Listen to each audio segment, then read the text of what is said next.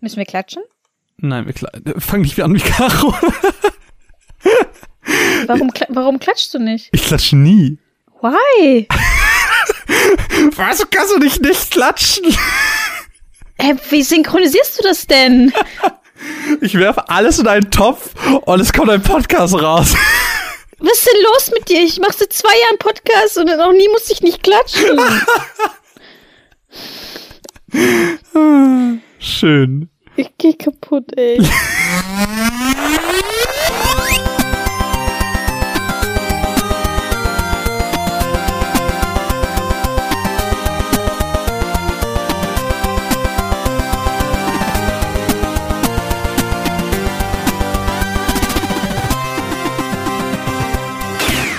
Hallo und herzlich willkommen zur 41. Ausgabe der Runaways. Mein Name ist Marvin und ich darf heute bei uns in unserem virtuellen Wohnzimmer jemanden begrüßen, die leider nicht Caro ist, aber ich hoffe, ihr werdet trotzdem sehr, sehr viel Spaß mit dieser Person haben. Ich darf ins Studio bin und ich bitte um einen riesigen Applaus für Mine! Hi! Hallo. Das Publikum Hallo. völlig am Ausrasten, du so, hallo. Hallo.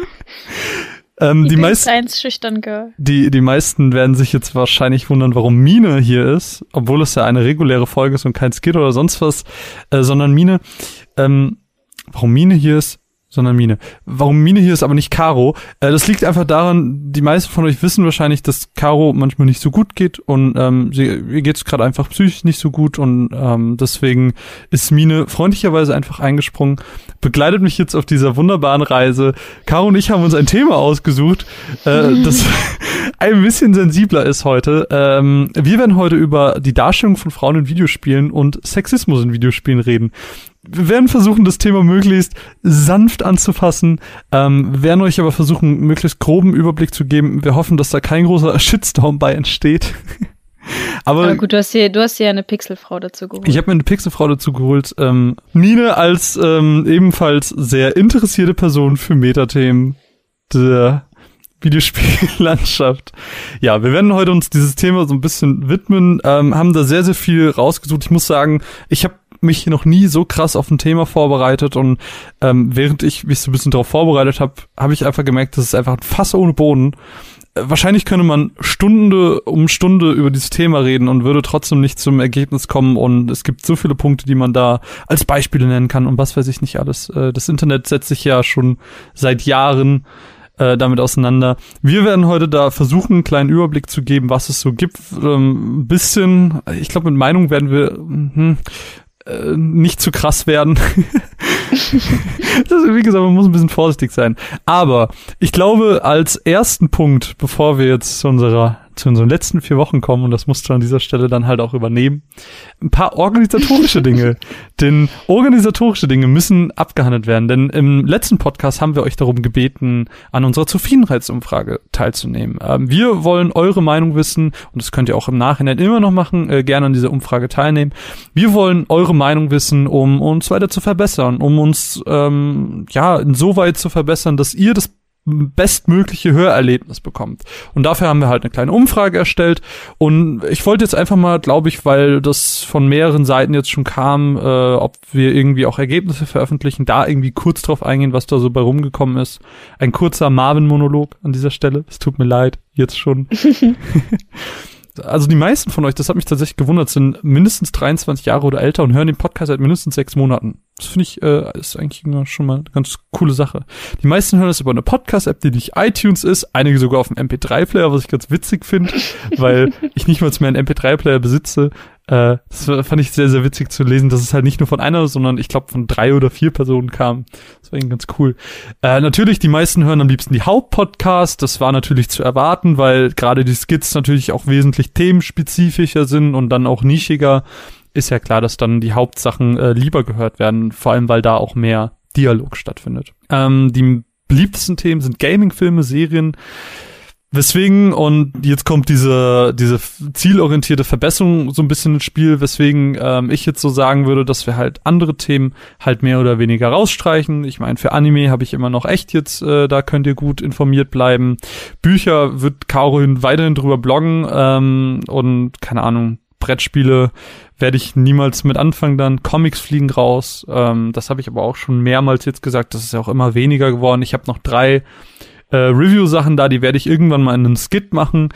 Und dann wird die Comic-Sache auch hier bei den Runaways enden. Ähm, Caro meinte aber, dass sie ganz gerne so eine Art Empfehlungsformat für Patreon ähm, sich wie sagt man, ja, nicht äh, sich offen halten möchte, dass wenn sie irgendwie mal ein cooles Buch oder irgendwie ein, ein cooles Album gehört hat, dass sie da einfach was aufnehmen kann und dann so eine Art, in so einem Art Empfehlungsformat das trotzdem vorstellt. Also es wird nicht zu 100 Prozent verloren gehen, aber in den Hauptpodcast wird es jetzt wahrscheinlich erstmal neben Gaming, Filmen und Serien ähm, nichts weiteres thematisiert werden. Was mir auch ehrlich gesagt zugute kommt, ähm, weil man merkt dann halt schon ganz gut, dass das dann alles irgendwie ein bisschen viel ist und gerade die Comic-Sachen, da habe ich ja immer wieder gemerkt, dass das nicht so mega den Anklang findet. Ja, nicht allen gefällt tatsächlich dieses Matzenprinzip, was mich ein bisschen überrascht hat, weil man das Feedback nie so bekommen hat. Dafür ist halt diese Umfrage sehr, sehr cool gewesen. Aber die Mehrheit war dann doch äh, so mit mindestens vier oder mehr äh, Sternen, sage ich mal, hat das schon sehr positiv bewertet.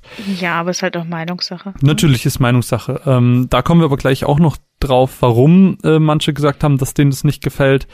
Was den meisten Leuten aber dann gefällt an den Matzen, ist, dass das in kurzer Zeit, also in diesen, innerhalb dieser zehn Minuten halt ein relativ hoher Informationsgehalt ist. Dass den Leuten ist wichtig, dass eine saubere Aufarbeitung des Themas ist und ein, ich sag mal, kreativer Einstieg oder ein leichter Einstieg in das Thema. Am meisten am Podcast allgemein gefällt den Leuten oder euch an dieser Stelle, ich, ich sollte besser euch sagen, weil ihr habt diese Umfrage ausgefüllt, äh, die Leidenschaft, die oder womit diese Themen behandelt werden, über die wir sprechen, die Vielfalt der Themen, weil wir auch relativ viel versuchen abzudecken und nicht einfach immer nur über, keine Ahnung, Stimmen sprechen, sondern wir sprechen halt auch über Pferde, um einfach äh, ein doofes Beispiel, ich weiß. ja, ja und so die Grundstimmung an sich der Podcast. Ähm, aber das hört man ja glücklicherweise immer, äh, immer, immer wieder. Und das ist äh, sehr, sehr schön, dass das auch hier ein bisschen hervorgestochen ist. Kritik am Podcast. Jetzt wird's halt interessant. Ähm, manche ähm, finden es schade, dass wir nicht auf die Matzen eingehen, dass sie so für sich alleine stehen. Auch hier wieder jetzt Verbesserungsvorschlag. Wir werden versuchen, dass die Unpartei, äh, unbeteiligte Person, das heißt die Person, die nicht die Matz gemacht hat, mindestens mit ein oder zwei Sätzen irgendwie auf den Titel eingeht. Also es muss jetzt nicht direkt auf die Matt sein, aber der Eindruck zum Spiel oder was man selber davon hält, vom Genre oder sonst irgendwas, was der Person eben gerade so einfällt. Wir werden das mal ausprobieren und ähm, dann schauen wir mal, ob das euch ein bisschen besser gefällt. Da könnt ihr, wie gesagt, uns auch gerne Feedback zu lassen, äh, weil auch hier. Probieren wir das jetzt schon aus? Wir probieren das auch jetzt schon aus, ja. Du musst gleich, du musst gleich. Das hättest du mir vielleicht vorher sagen. du musst zu den Spielen, über die wir gleich reden, auf jeden Fall irgendwas sagen. Ah, scheiße. ähm, dim, dim, dim. Was haben wir denn noch? Äh, mehr freie Gespräche, genau. Das ist halt dieses, warum den Leuten die Mats nicht gefallen, weil die Leute, also zumindest ein Bruchteil der Leute wünschen sich halt einen freien Dialog. Das, was wir im Prinzip an, am Anfang gemacht haben, ist halt mit dem Matzenprinzip nicht vereinbar. Ähm, und das Matzenprinzip ist ja so ein bisschen unser Ding, weswegen das freie Gespräch an sich in dieser Form in diesem Hauptpodcast nicht stattfinden wird. Aber ähm, weil wir natürlich dieses Feedback nicht unerhört lassen wollen. Ähm, die meisten oder einige von euch werden schon mitbekommen haben, dass wir den Shortcut als Patreon-Format haben. Der Shortcut ist im Prinzip genau das. Er ist dieser Dialog, ein längerer Dialog über ein spezielles Spiel. Und äh, genau das möchten wir dann vielleicht versuchen, ein bisschen vermehrt zu veröffentlichen, dass wir uns öfters vielleicht auch mal einen Gast ranholen und über ein Spiel sprechen. Caro und ich haben jetzt, äh, um auch kurz den Patreon-Content von diesem Monat äh, zu erwähnen, wir haben über Stardew Valley gesprochen.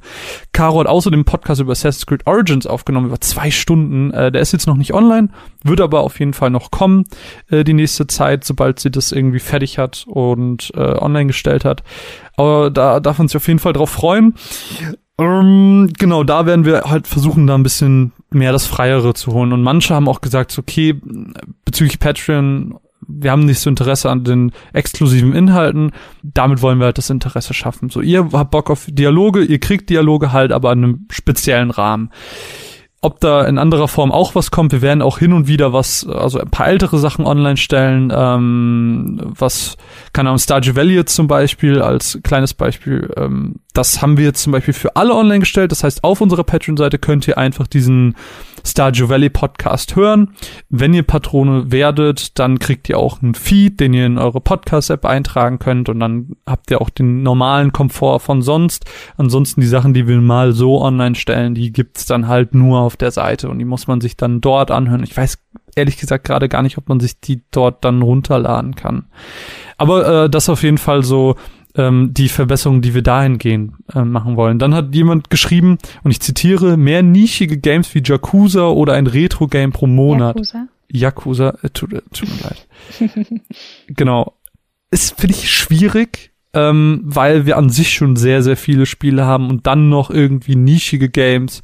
Beziehungsweise, ich sag ja nicht, ich möchte ein nischiges Spiel nicht spielen, sondern Sachen wie Yakuza habe ich ja durchaus auf dem Schirm, aber hatte ich nie als interessant empfunden.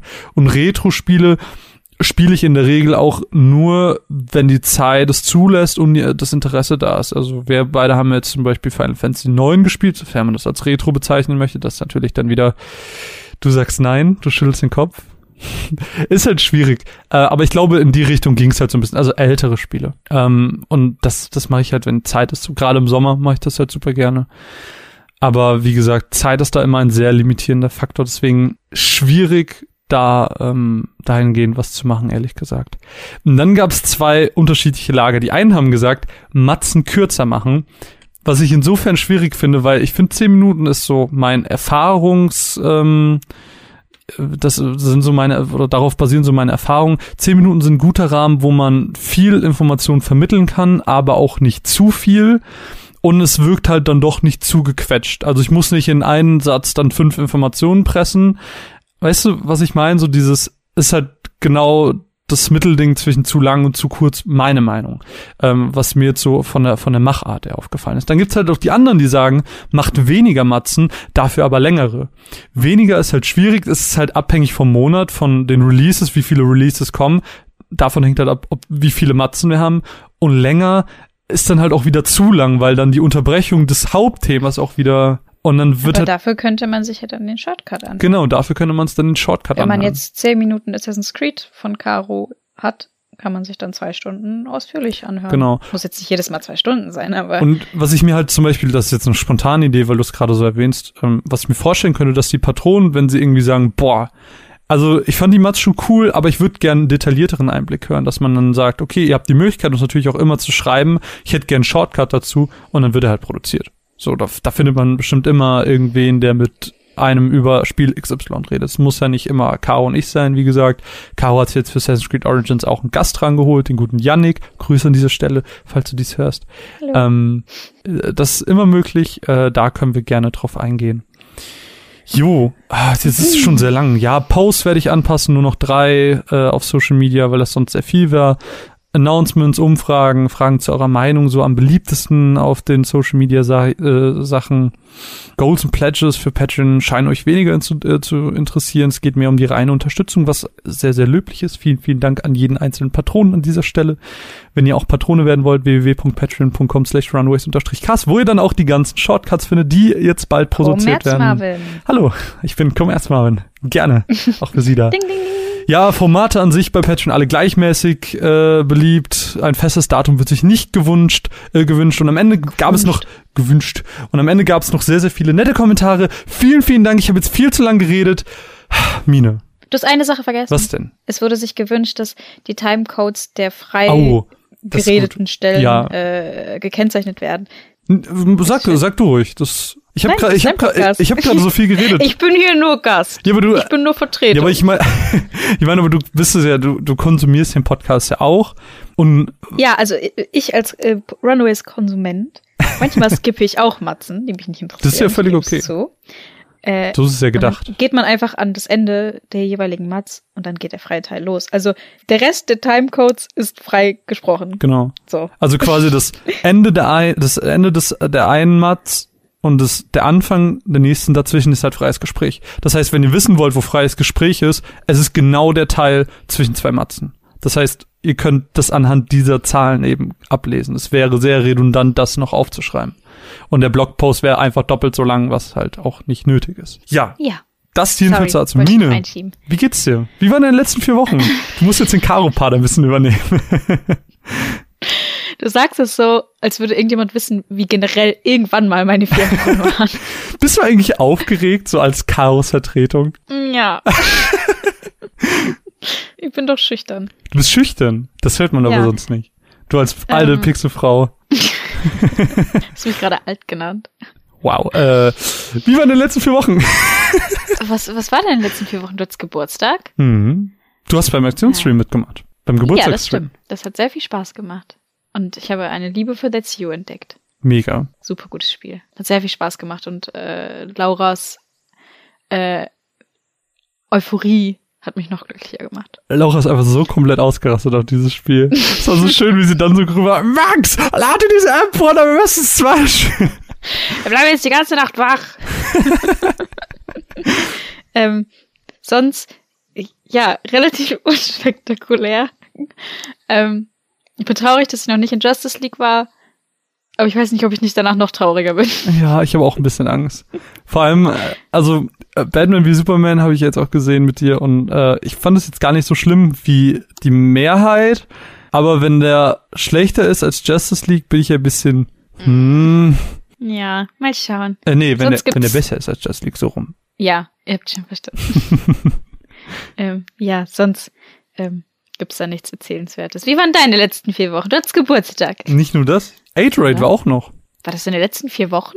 Ja, das war Anfang November. Das war 5., 6. November, glaube ich. Oder 4., 5. November. Ja, nee, vierter, fünfter, klar. Mhm. Krass, okay. Erzähl mal.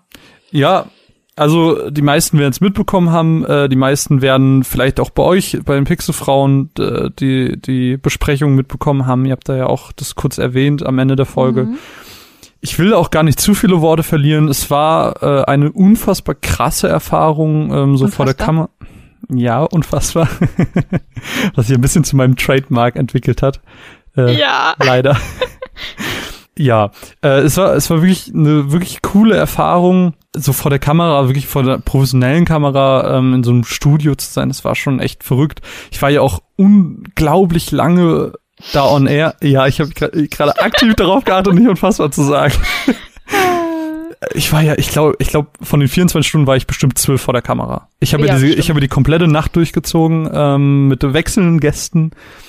Boah, ich habe ähm, ich habe dieses, ich habe beim Quiz mitgemacht, ich habe den Talk geleitet und ich hatte am Anfang, Ein, ein absolut wunderbarer Talk an der Stelle. danke sehr, danke sehr, ähm, Multiplayer Madness und äh, am Anfang das, das, das Kennenlernen hatte ich auch noch gemacht. Also wirklich Meet viel. and Greet. Das Meet and Greet, genau. Es war wirklich viel, wirklich toll. Ich hatte sehr viel Spaß und ich kann mich wirklich nicht beschweren. Und dabei sind über 3000 Euro für den guten Zweck ähm, rumgekommen. Also nicht nur wirklich Spaß gehabt mit tollen Leuten, sondern gleichzeitig auch noch so viel Geld. Und das ist nicht selbstverständlich. Und danke an jeden, der da zugeschaut hat. Danke an jeden, der da mitgemacht hat und gespendet hat und vielleicht äh, auch was gewonnen Gespendet hat. für? Gespendet für den bunten Kreis, habe ich gerade schon gesagt. Hast du gar nicht. Doch, habe ich wohl. Ja. Da habe ich dich überhört. Ja, da hört mir jemand nicht zu.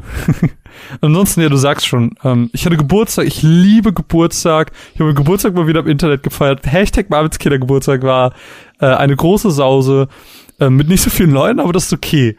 Aber es hat sehr viel Spaß gemacht. Wie du gerade schon meinst, das mit, mit Laura und Lauras Euphorie, das war sehr, sehr cool. Es hat sehr viel Spaß gemacht. Aber auch Timo war da. Aber auch Ti- Timo war so witzig mit diesen ganzen Requisiten, die er da irgendwie ja. rangekarrt hat. Und ich, hab, ich war jedes Mal so überrascht und ich musste so doll lachen. Und es, war einfach so ein wirklich schöner Abend. Äh, und dazu auch an dieser Stelle nochmal ein Dank an ähm, Martin, ein Dank an Chris und hab Oh Gott, der Käsekuchen. der von Chris. Käsekuchen von Chris, mega. Martin hat mir eine Funko geschickt und ähm, Caro hat mir auch eine Funko geschickt, aber die ist kaputt. Mm, Es war ein bisschen ärgerlich. Ähm, ansonsten, ich glaube, ich glaube, das war's. Die beiden haben mir Geschenke geschickt. Das war sehr, sehr lieb und das ist auch wirklich nicht selbstverständlich. Äh, das muss man immer wieder zugute halten. Das, weiß nicht. Ich finde es einfach ist eine so tolle Sache, die mich so gefreut hat. So, so eine Kleinigkeit auspacken, das ist, Das ist so du schön. Du liebst einfach ich, Geschenke. Ich liebe einfach Geschenke. Und der Käsekuchen habe ich bis heute, ich habe heute den letzten Käsekuchen gegessen. Er ist so unfassbar lecker und ich bin immer noch davon überzeugt, dass Chris ihn verkaufen sollte. Warum guckst du so traurig? Hm, Käsekuchen. er, wirklich, er ist wirklich sehr, sehr lecker. Er schmeckt einfach so intensiv. Also ein Riesenlob an Chris den Bäcker. Hallo, das ist der Käsekuchen-Podcast. Hallo, Käsekuchen-Podcast. Wir äh, reden nur noch über Käsekuchen. Wir haben das andere Thema über Bord geworfen. ja, und ansonsten Uni, Arbeiten, alles äh, stressig. Aber ich will mich nicht beschweren. Dafür waren auch sehr viele tolle Sachen in den letzten vier Wochen bei. Und jetzt sind wir hier und sprechen über ein schwieriges Thema. ich bin sehr gespannt, wie es wird. Und wir, und wir werden bald zwei Jahre alt. Das ist auch, das steht auch bald an. Oh Gott, oh Gott. Wir werden alt. Puh. Naja, ich weiß nicht. Wollen wir anfangen mit der ersten Matz und ja. dann steigen wir ins Thema ein. Ich habe jetzt sehr viel geredet und ich hoffe, du kannst gleich ein bisschen mehr reden, äh, damit das, damit sich das ein bisschen ausgleicht. Was möchtest du für eine Matz hören? Du darfst sie aussuchen. Caro, Was ist diese Auswahl? also wir werden heute über Need for Speed Payback sprechen, über Wolfenstein 2. Ich werde noch mal ganz kurz South Park die rektakuläre Zerreißprobe ansprechen. Natürlich, Caro ist nicht ganz vom Fenster. Ähm, wir sprechen heute oder Caro erzählt uns ein bisschen was über Air und Assassin's Creed Origins und unsere Pledges. Ähm, wenn man einen bestimmten Betrag bei Patreon pledgt, dann hat man die Möglichkeit, am Podcast aktiv teilzunehmen und zum Beispiel mal eine Matze einzureichen. Das hat der gute Pascal gemacht und der erzählt uns was über Redline. Das ist ein Anime. Ich würde gerne die Matze über R hören. Die Matze über R. Okay. Ähm, ich weiß nicht, soll ich es jetzt sagen? Ja, ich Ja. übernehme Karos und du übernimmst mal. Okay. Matz ab.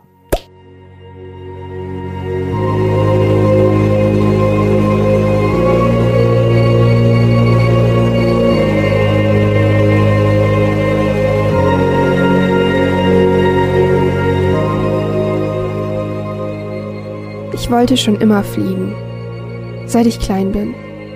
Abspringen und auf Schwingen raus in eine weite Welt, wo mich nichts mehr hält. Und genau das kann ich nun endlich in Air. Der Indie-Titel des schwedischen Entwicklerstudios Forgotten Key von Dedelic in Deutschland gepublished, schafft es angenehme, ruhige und liebevolle Stunden in einer Welt, die von der Leere bedroht wird, zu schaffen. Das mag jetzt erstmal ein wenig komisch klingen, aber lasst mich das euch ein bisschen genauer erläutern. Als Aug machen wir uns nun auf den Weg, genau das zu verhindern, sprich die Leere aufzuhalten, denn wir sind sozusagen die letzte Hoffnung. Das Prinzip kennen wir schon, funktioniert aber auch hier einfach wieder richtig gut, denn ich spiele Videospiele, um der Held zu sein, genau deswegen. Zwischen den Wolken fliegen wir nun durch das Inselreich, sehen Wälder, Schnee und Sonnenstrahlen. Mit Doppelklick bzw. mit Doppel-X verwandeln wir uns in einen Vogel. Mit dem können wir durch die Wolken düsen, uns von Tempel zu Tempel schwingen, entdecken Überreste alter, unserer Kultur und finden einen Weg, den Untergang zu verhindern. All das in wenigen Stunden. Ich habe mir recht viel Zeit gelassen und habe am Ende knapp fünf Stunden in Air verbracht. Und dann hat man aber auch einfach wirklich alles geschafft, hat die Platin-Trophäe in der Tasche. Wer das ganze Spiel einfach nur durchspielen will, kann ungefähr mit zwei Stunden rechnen. Air Memories of Old hatte ich schon recht lange auf dem Schirm, trotzdem war es en- letztendlich überhaupt nicht das, was ich erwartet habe. Es war nämlich viel, viel mehr. Es war viel besser. Die größte Sorge meinerseits war dabei die Steuerung, denn als Vogel herumzufliegen macht zwar Spaß, aber fühlt sich das auch gut an? Ja, und es funktioniert. Ich hatte wenig Probleme mit der Steuerung, nachdem man die auch einfach umstellen kann, wie man mag. Die Steuerung moppert dabei wirklich gar nicht rum und man ist recht schnell in diesem Flow drin und findet sich recht schnell wieder, wie man durch Wolken Berge düst. Die Entdecker in uns werden durch kleine Gimmicks wie erzählende Schemen und Texttafeln angeregt. Das kennen wir schon ein bisschen aus Everybody's Gone to the Rapture beziehungsweise aus Rhyme. Und wer mag, kann das Spiel wirklich durchrushen, kann durch die Welt sprinten, die Tempel abgrasen, das Spiel beenden. Wer jedoch ein wenig mehr herausfinden mag, soll genau das auch bekommen. Die Geschichte einer fast untergegangenen Zivilisation ist vielfältig, umfangreich und ja, leider auch belastend. Denn auch wenn er so wirkt, ist es zeitweise auch mal kein Wohlfühlspiel. Angst und Sorgen liegen wie ein Schleier über dem Land und nur wir können es aufhalten. Das Spiel hat keinerlei Kampfmechaniken. Wir müssen nicht wegrennen, wir müssen nicht kämpfen. Es geht um viel mehr. Es geht um Kommunikation, manchmal auch nonverbal, denn all das reicht manchmal, um eine Katastrophe zu verhindern. Das Spiel kann seine Einflüsse von Journey nicht abstreiten, seien es die Wandbemalung und die Zeichen. Auch Rhyme könnte eine Inspiration gewesen sein. Trotzdem befindet sich das Spiel tatsächlich auf dem gleichen Level wie diese, hat eine ähnliche Spiritualität, seien es die Tiergötter, die Vögel, der Sandsturm. Das Spiel fühlt sich lebendig an, die Welt wirkt belebt, genau wie sie es in Journey geschafft haben oder in Rhyme, ohne wirklich irgendwelche ausschlaggebenden Mechaniken dafür zu nutzen. Und es fühlt sich einfach magisch an. Es fühlt sich wie ein kleines Märchen an. Er dauert keine Stunden. Wer es jedoch zulässt, wird mit Spiritualität bedient und trifft immer neue Lebewesen in dieser Welt. Das Movement macht wirklich Spaß und ist eine erfrischende Idee und für ein paar Stunden in dieser Welt mehr hätte ich vermutlich auch nochmal extra Geld bezahlt. Er ist ein kleines Überraschungspaket, das sich mit viel Zeit und Ruhe zu einem kleinen Wunderwerk entfaltet. Wenn ihr also ein paar Euro übrig habt, unterstützt das Ding. Es ist ein wirklich, wirklich schönes Spiel und es hat wirklich Spaß gemacht. Danke an Delic für das Review-Spiel. Hast du R gespielt? Nein. Überhaupt nicht? Also ich meine jetzt auf der Gamescom, da gab's Ach es so, ja. ja, hab ich. Warst du, warst du nicht auch bei diesem Termin? Mhm. Und wie ist so dein Eindruck davon? Mega gut. Ich fand auch, es wirkte halt direkt so wie Journey, aber es hat mich halt ähm, ganz doll an, weil es gab doch noch so ein Spiel, das wie er war. Ab so. Nee, auf der Gamescom. Fee. Fee, Fee. genau, also FE. FE, genau. Ähm, es ist, es ist meiner Meinung nach nicht so gut, also weil ich halt den direkten Vergleich hatte, nicht so gut wie Fee oder FE. Äh, aber sah sehr, sehr cool aus, hatte halt diesen, es hatte für mich immer so ein Avatar-Feeling mit diesem, Mhm, so als wär- ihrem- weil sie so eine Nomadin war, genau. Es wirkte halt alles so ein bisschen ähm, Avatar-like, so als wäre sie eine Luftbändigerin. Fand ich ganz cool, würde ich auch spielen. So. Mhm. Ich mag halt so diesen, diesen Polygon-Look, weil gerade bei Indie-Developern, die halt nicht so high-end aussehen können wie Ja. Spiele, die halt so deren Look, Unmengen ja. von Geld kosten, ist es halt immer sehr schlau, auf die Schiene zu gehen, weil es sieht cute und cool aus und ist trotzdem machbar. So. Und ähm, man kann ein Birdie sein. Pluspunkte. Das gibt immer Pluspunkte. Du bist ein Vogel, ich mag dich. genau so.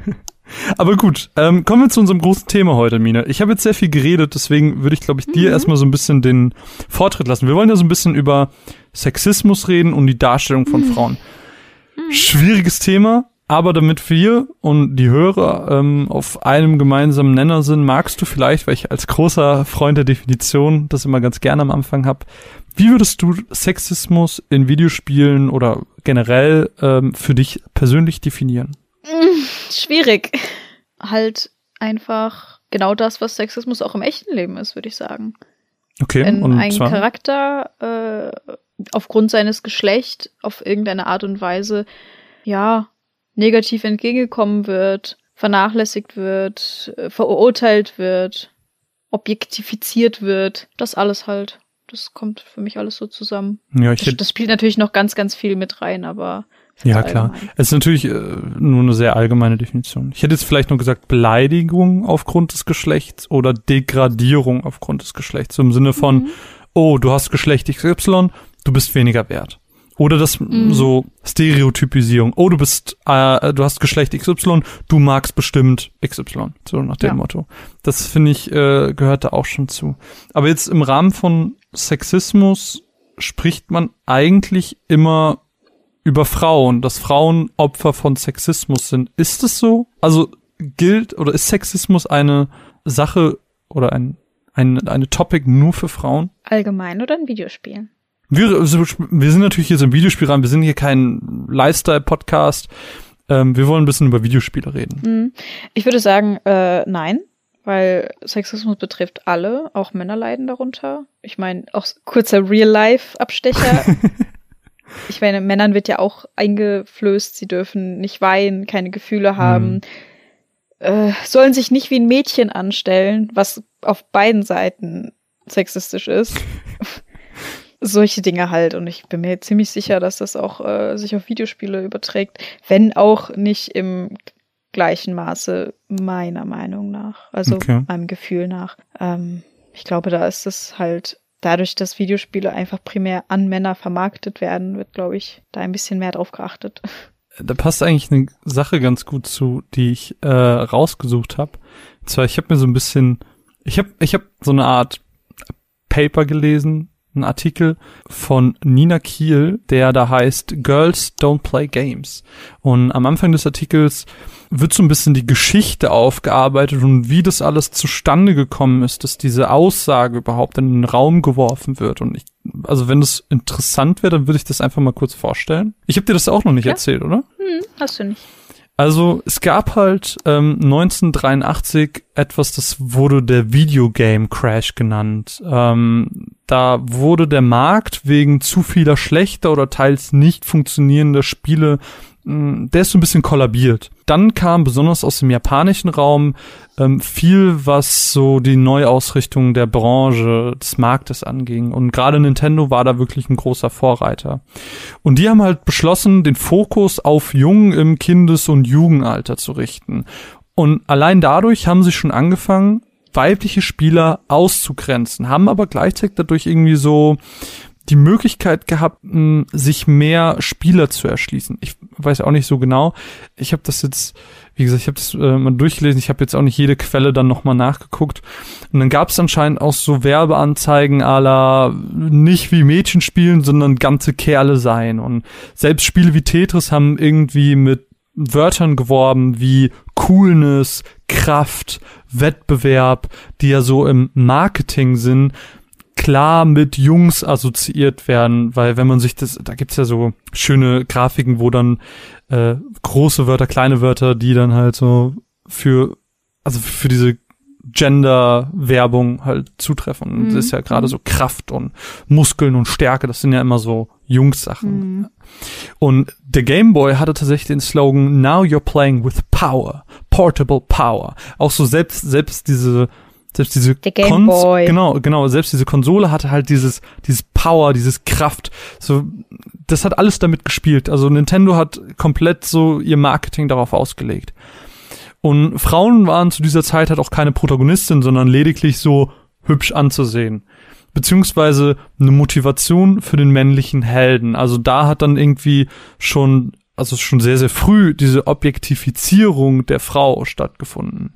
Und ich habe jetzt ein Zitat aus diesem Paper, ähm, beziehungsweise aus diesem, aus diesem Artikel, ähm, dass man sich im Internet auch einfach kostenlos angucken kann. Äh, wie gesagt, äh, Girls Don't Play Games heißt es. Und zwar heißt es da, und da bin ich jetzt sehr gespannt, ob du wirklich direkt an dasselbe Spiel denkst wie ich. Ich denke ja. Mhm. Okay. Weibliche Charaktere wurden und werden etwa geopfert, um mit ihrem Tod den männlichen Protagonisten zu motivieren, seine ganz persönliche Heldenreise anzutreten. Ist schon Final Fantasy VII. Ist Final Fantasy VII. Habe ich nämlich auch direkt dran gedacht. Und findest du das stimmt? Also jetzt auf das Spiel Ähm, bezogen? Auf das Spiel bezogen speziell nein.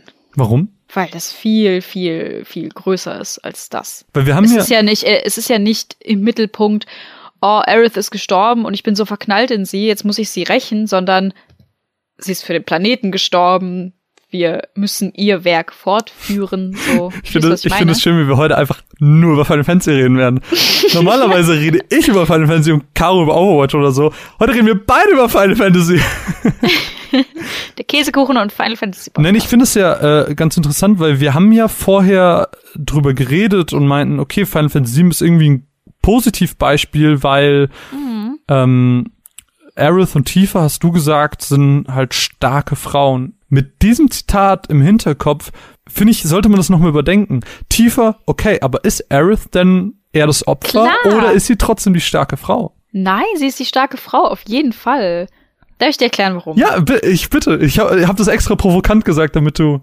Es fängt schon damit an, dass sie ihr ganzes Leben lang von diesen Geheimagenten Turks äh, irgendwie äh, verfolgt wird, beobachtet wird und sie lässt es absolut null an sich ran, äh, lebt irgendwo mitten im Ghetto und kommt irgendwie trotzdem gut durchs Leben. Und äh, als sie dann ihren starken Soldatenfreund findet, sagt sie trotzdem, hey, ich bring dich dahin, ich setz dich ab, du brauchst mich nicht nach Hause bringen, ich schaff das schon alleine. Und als, äh, als, als Tifa in, äh, in, dem, in, dem, in dem Bordell von Don Corneo feststeckt, sagt Aerith, hey, lass doch als Nutten verkleiden und da reingehen.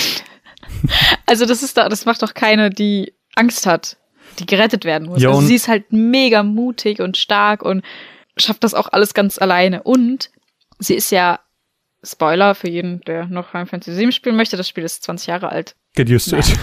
Ja, äh, kurz bevor sie halt ähm, verschwindet, sagen wir mal. kurz bevor sie ablebt, ermordet wird. Ein riesen Schwert durch die Brust Also es gestochen es, wird. ist eine, es ist jetzt eine Diskussionssache, man kann das so sehen und man kann das so sehen.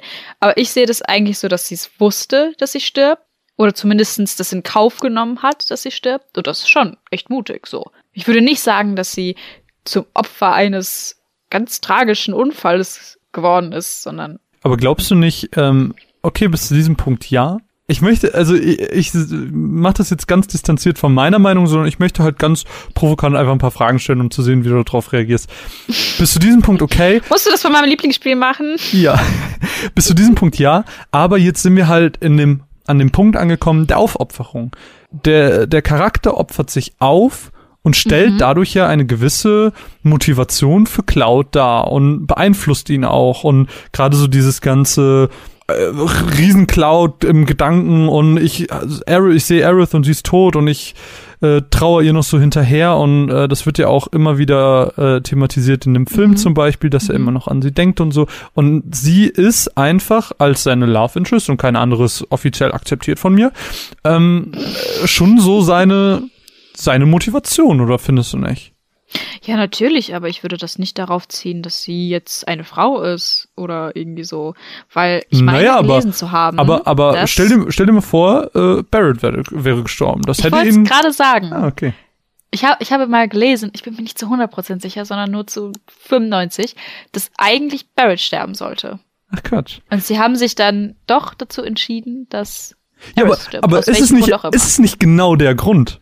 Weil eben sie sich aufopfert, um als Motivation für Cloud zu sein. Weil das marketingtechnisch einfach besser funktioniert. Weil die Frau sich opfern muss für den Mann.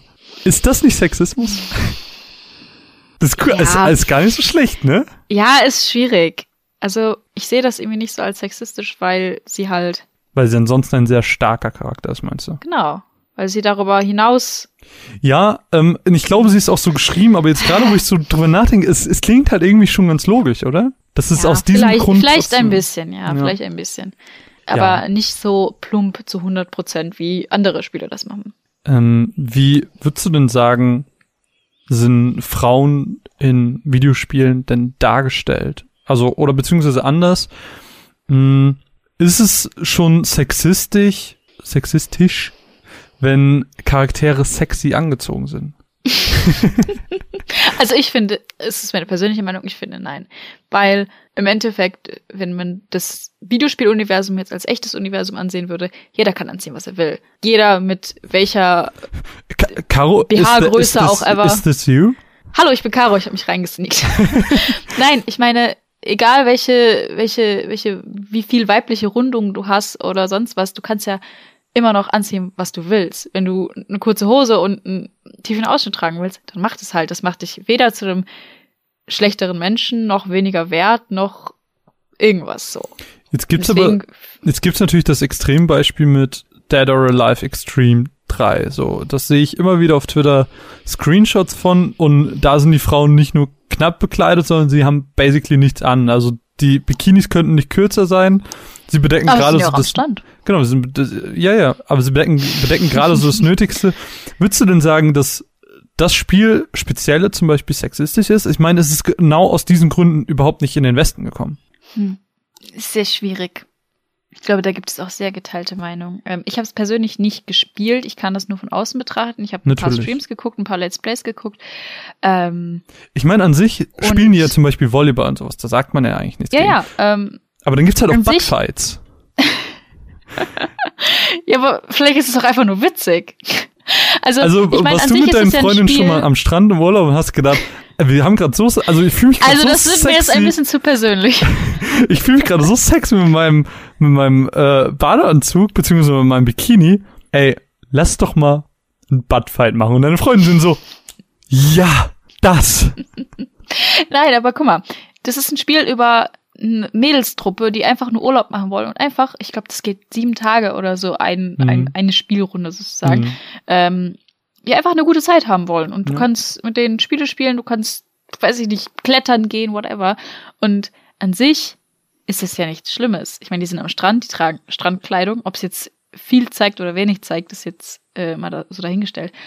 Aber an sich ist daran ja nichts verwerflich. Nee, nee. Was aber äh, meiner Meinung nach ein bisschen verwerflich ist, ähm, ich habe mal ein Video gesehen von diesem Virtual Reality Mode davon Mhm. und da kannst du tatsächlich als Spieler die Mädels betatschen und Ah. die sind dann die die ähm, reagieren dann aber auch nicht so, wie man sich das wünschen würde, weil die dann so oh no nein und sowas und das finde ich das finde ich halt dann wieder schwierig, wobei das im richtigen Spiel scheinbar so ist, dass du denen zum Beispiel auch Geschenke machen kannst, du als Spieler Mhm. ähm, und die das dann auch ablehnen können und sagen können, nein, ich kenne dich noch nicht gut genug, ich Hm. will das nicht und sowas. So ein Und das bisschen ist ja dann wieder so ein bisschen selbst, ja, ist ja dann wieder so ein bisschen selbstbestimmt und dann ist es, ja, kann man so sehen und kann man so sehen. Also ich, ich hoffe, das kommt jetzt nicht falsch rüber, weil äh, ich, ich habe ich, ich hab das Gefühl, die Fragen könnten falsch wirken. Also ich stelle die natürlich absichtlich so ein bisschen provokanter, damit man einfach, so könnten halt Fragen kommen und ähm, ich bin da eigentlich komplett bei dir. Also ich glaube,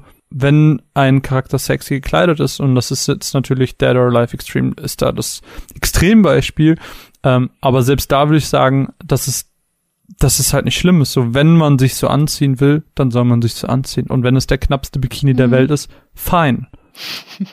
es kommt halt drauf an, was dann aus dem Spiel gemacht wird, finde ich so ein Ja, bisschen. genau, was halt auch aus dem Charakter gemacht Genau. wird, weil, um auf Final Fantasy VII zurückzukommen, ähm, Tifa zum Beispiel hat ja auch, äh, naja, schöne Kurven, würde ich sagen. auch wenn sie nur aus ein paar Polygonen besteht. Du hast diese Polygone immer sehr geschätzt. Genau.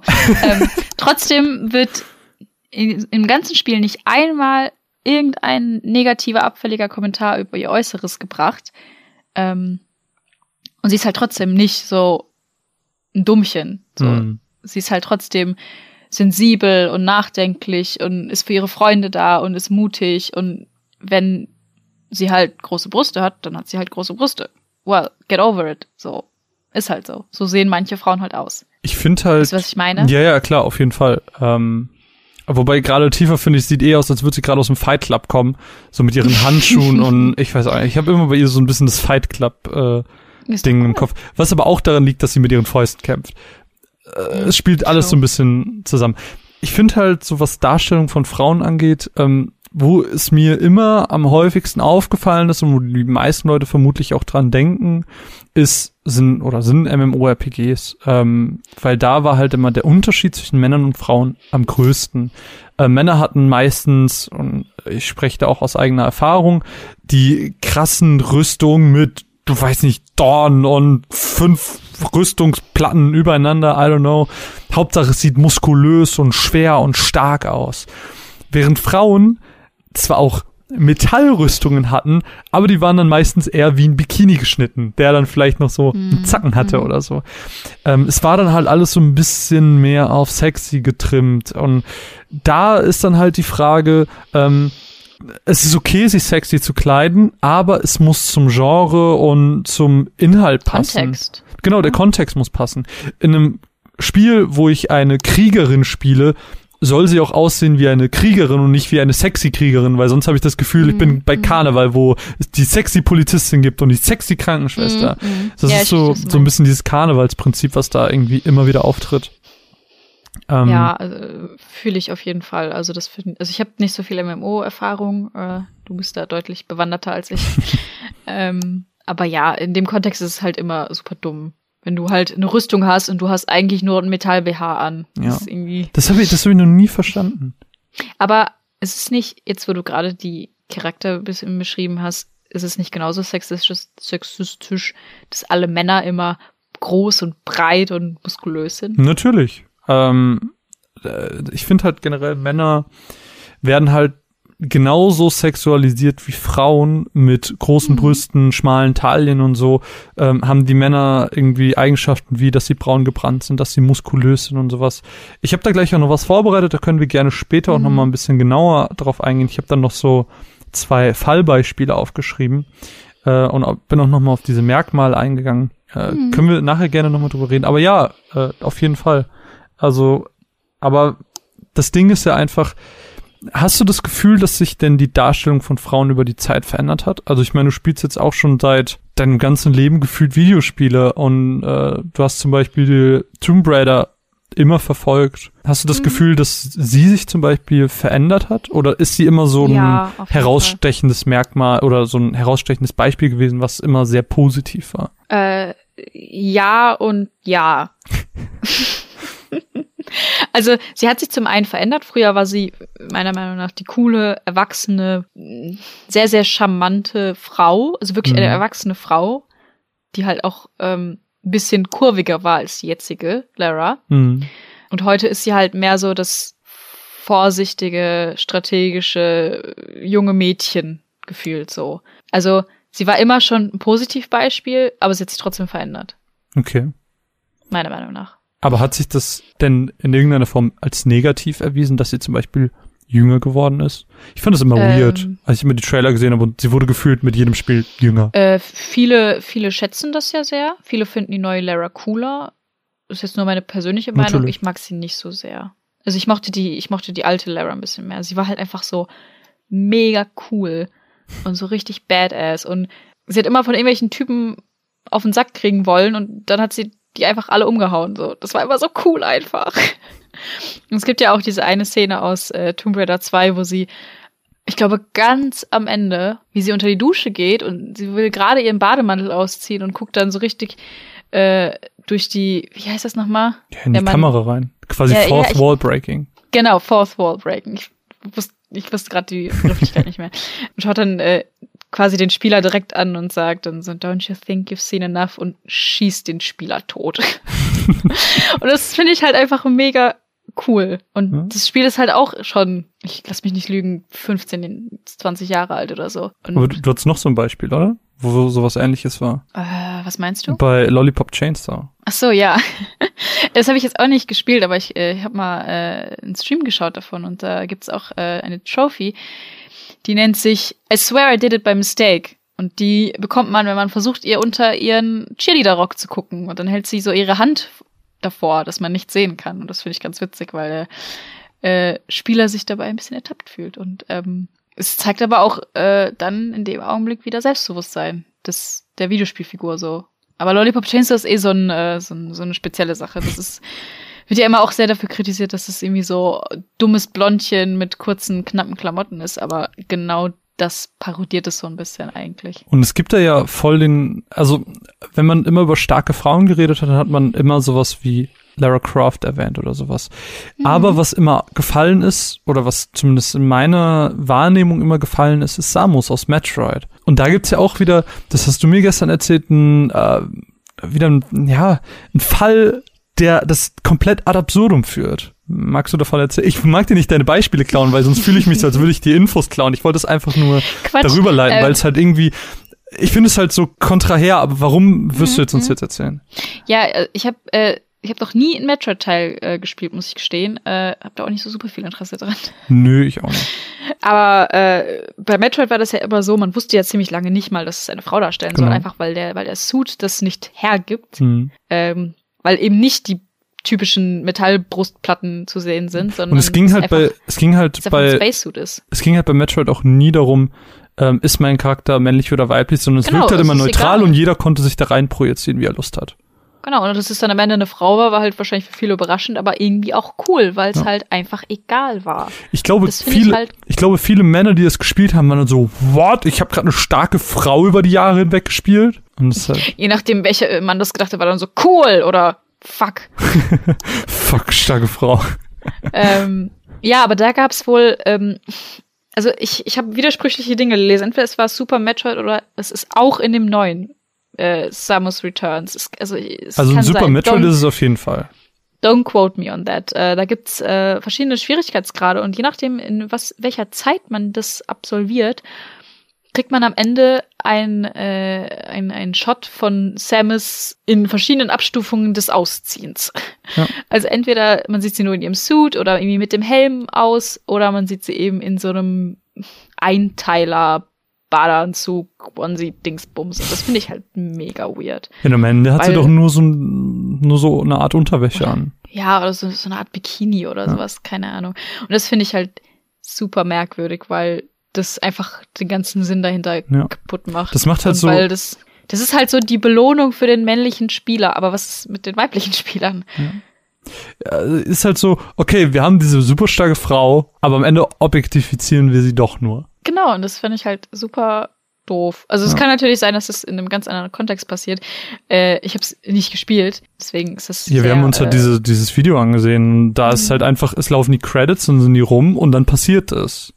Mhm. Und das ist halt so äh, genau das, worum es halt auch in diesem Artikel ging, den ich gelesen habe. So Frauen werden benutzt, um den Spieler am Ende zu belohnen. Mhm. Das halt und das ist halt gerade, genau, gerade bei Metroid ist es halt super traurig, weil du diese Spiele aufbaust und du rettest, weiß ich nicht, die Alien Galaxie, keine Ahnung, ich habe Metroid nie gespielt, ähm, aber du bist bestimmt irgendein Held und rettest irgendwas. Und bist du, okay, cool, jetzt habe ich das auf, schwierig, schwierig, auf dem höchsten Schwierigkeitsgrad geschafft, in der krassesten Zeit und du denkst einfach nur, okay, ich bin jetzt super badass und anstatt man das einfach sein lässt und vielleicht irgendwie sagt, hier kriegst du einen coolen Move mit einer super Explosion, I don't know, ähm, wirst du belohnt damit, dass sie sich auszieht. Und das führt das komplette, den kompletten Sinn hinter Samus komplett ad absurdum. Und das ist halt mhm. super schade.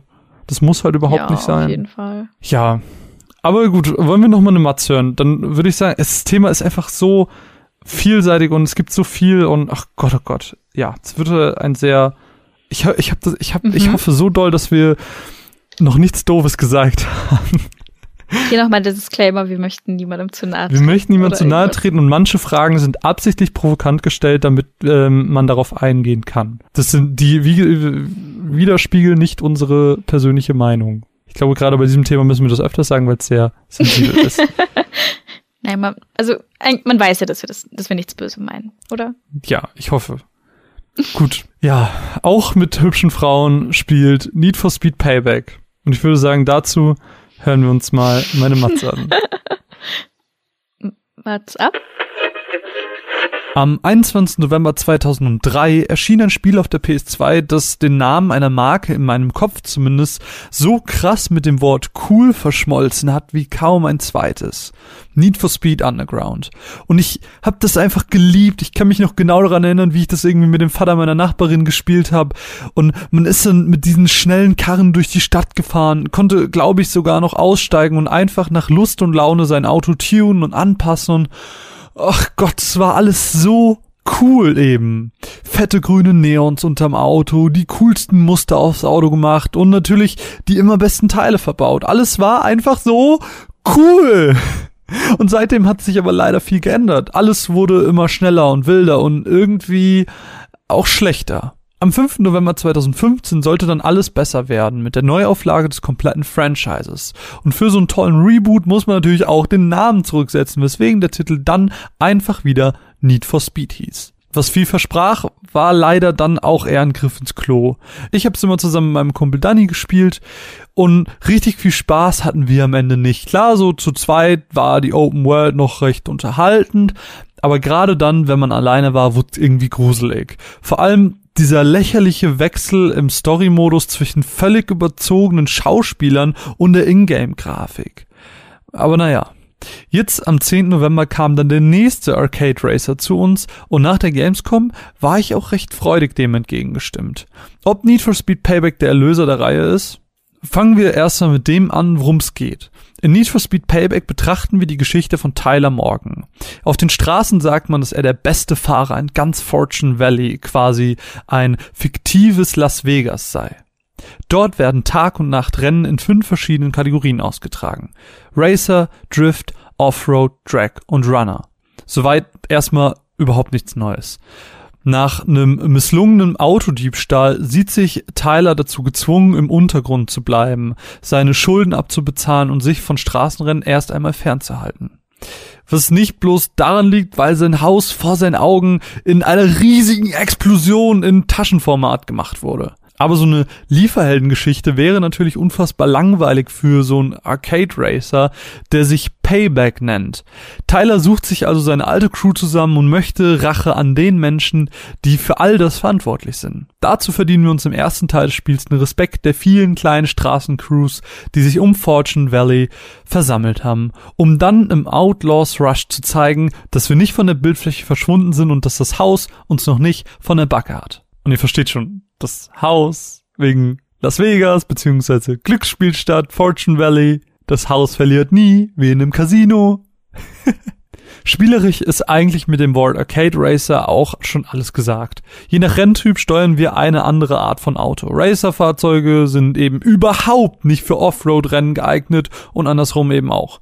Während den Rennen an sich geht's nur darum, immer der Schnellste zu sein und generell immer schneller zu fahren und alles wird immer noch schneller und noch mehr Nitro und noch mehr alles.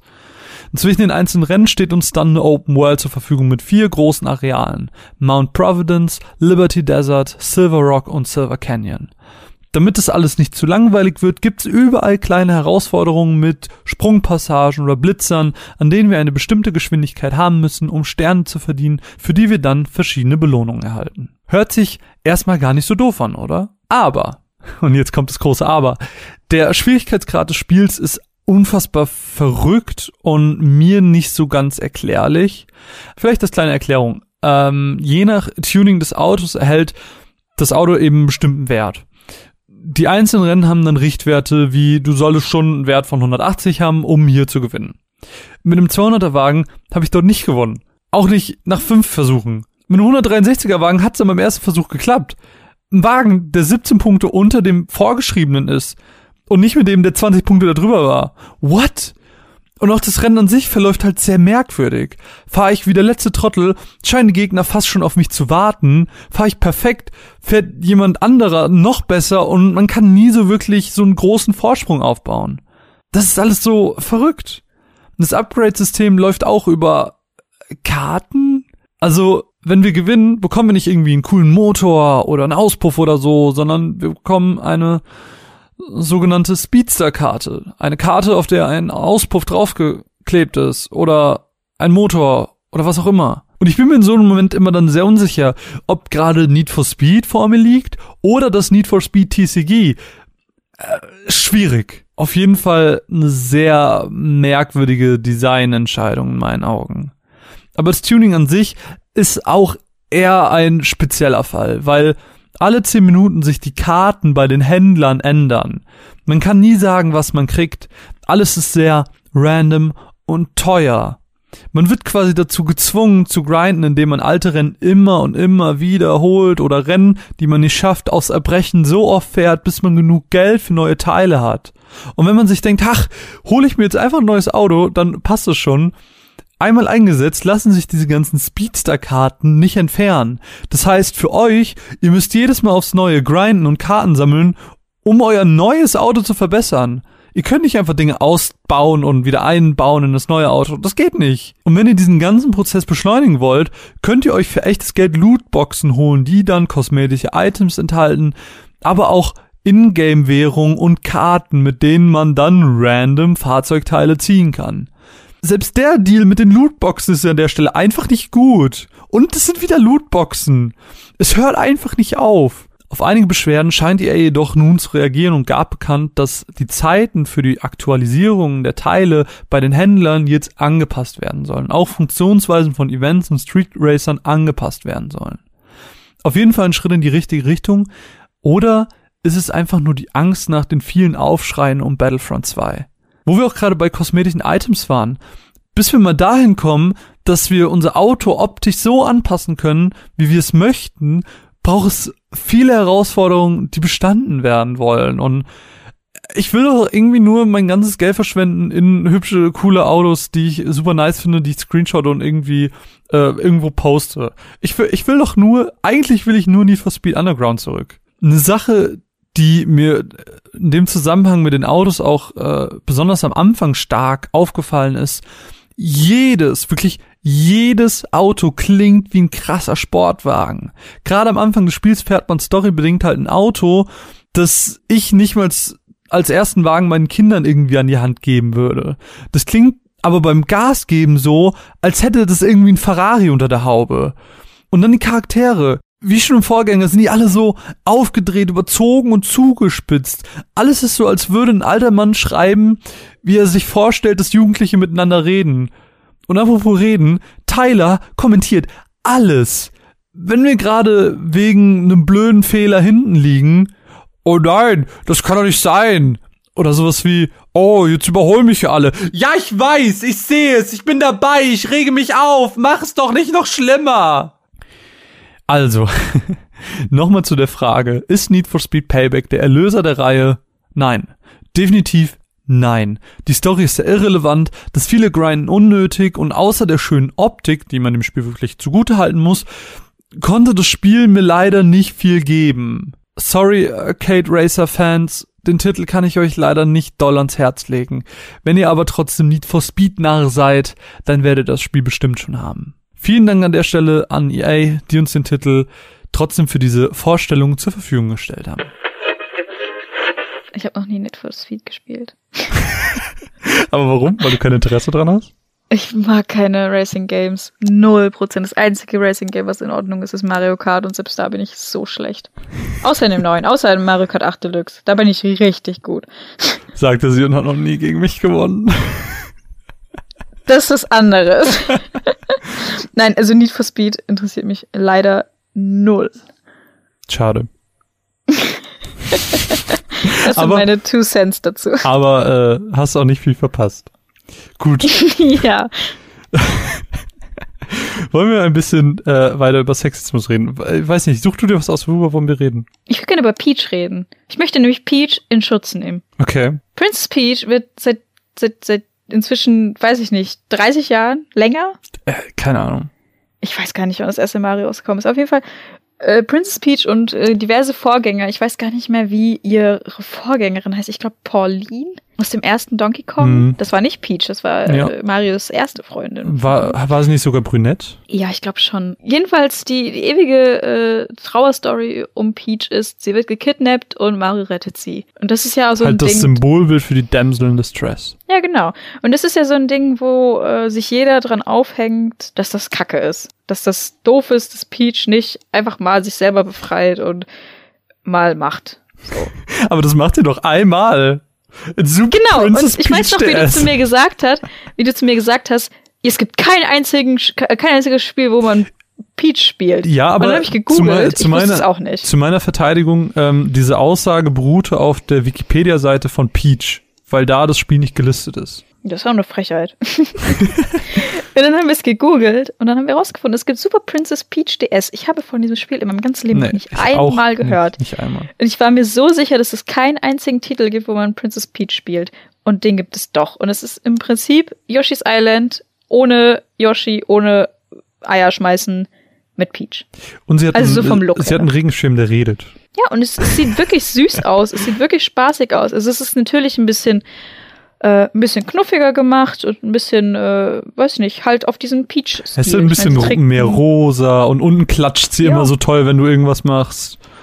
Es Aber es ist trotzdem, ich, ich, ich habe mir nur so eine Zwei-Satz-Zusammenfassung durchgelesen gehabt. Es war doch so, dass Mario und Luigi beide gekidnappt wurden in Bowsers Schloss und sie geht sie retten. Ja, sie hatte dann keinen Bock mehr, sie fand das irgendwie zu frech und dann ist sie losgezogen. und das ist doch eigentlich genau das was man immer wollte. Warum ja, redet keiner darüber? Aber ist es, ist das die Wiedergutmachung? Reicht es, ein Peach-Spiel zu haben, um zu sagen, sie ist kein Damsel in Distress, sie hatte Super Princess Peach DS als Spiel? Reicht das, um äh, jahrelange Nein. Folter, jahrelange Kidnapping Nein, wieder gut zu machen? Nein, natürlich nicht, aber ich wollte nur darauf hinaus, dass es eben dieses eine Spiel gab. Aber worauf ich eigentlich hinaus wollte, war, ich finde das nicht so schlimm.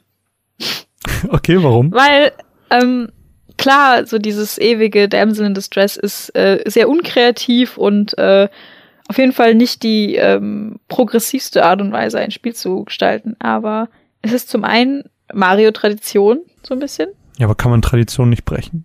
Natürlich kann man das, aber ich meine, ein, Beich ein sehr, sehr gutes Beispiel dafür, ähm, ich bin ja jetzt kein großer Zelda-Experte, aber du hast mir mitgeteilt, dass ähm, Breath of the Wild jetzt das erste war, in dem Zelda an sich wirklich stark wirkte. Klar, sie war immer noch ähm, die Person. Habe ich das gesagt? Ja, hast du gesagt. Dann habe ich Blödsinn geredet. Ich habe nämlich nochmal drüber nachgedacht. Ja, okay, aber, aber jetzt Breath of the Wild ist halt ein Titel in Zelda, wobei Zelda ist ja immer so, auch so Damsel in Distress mäßig.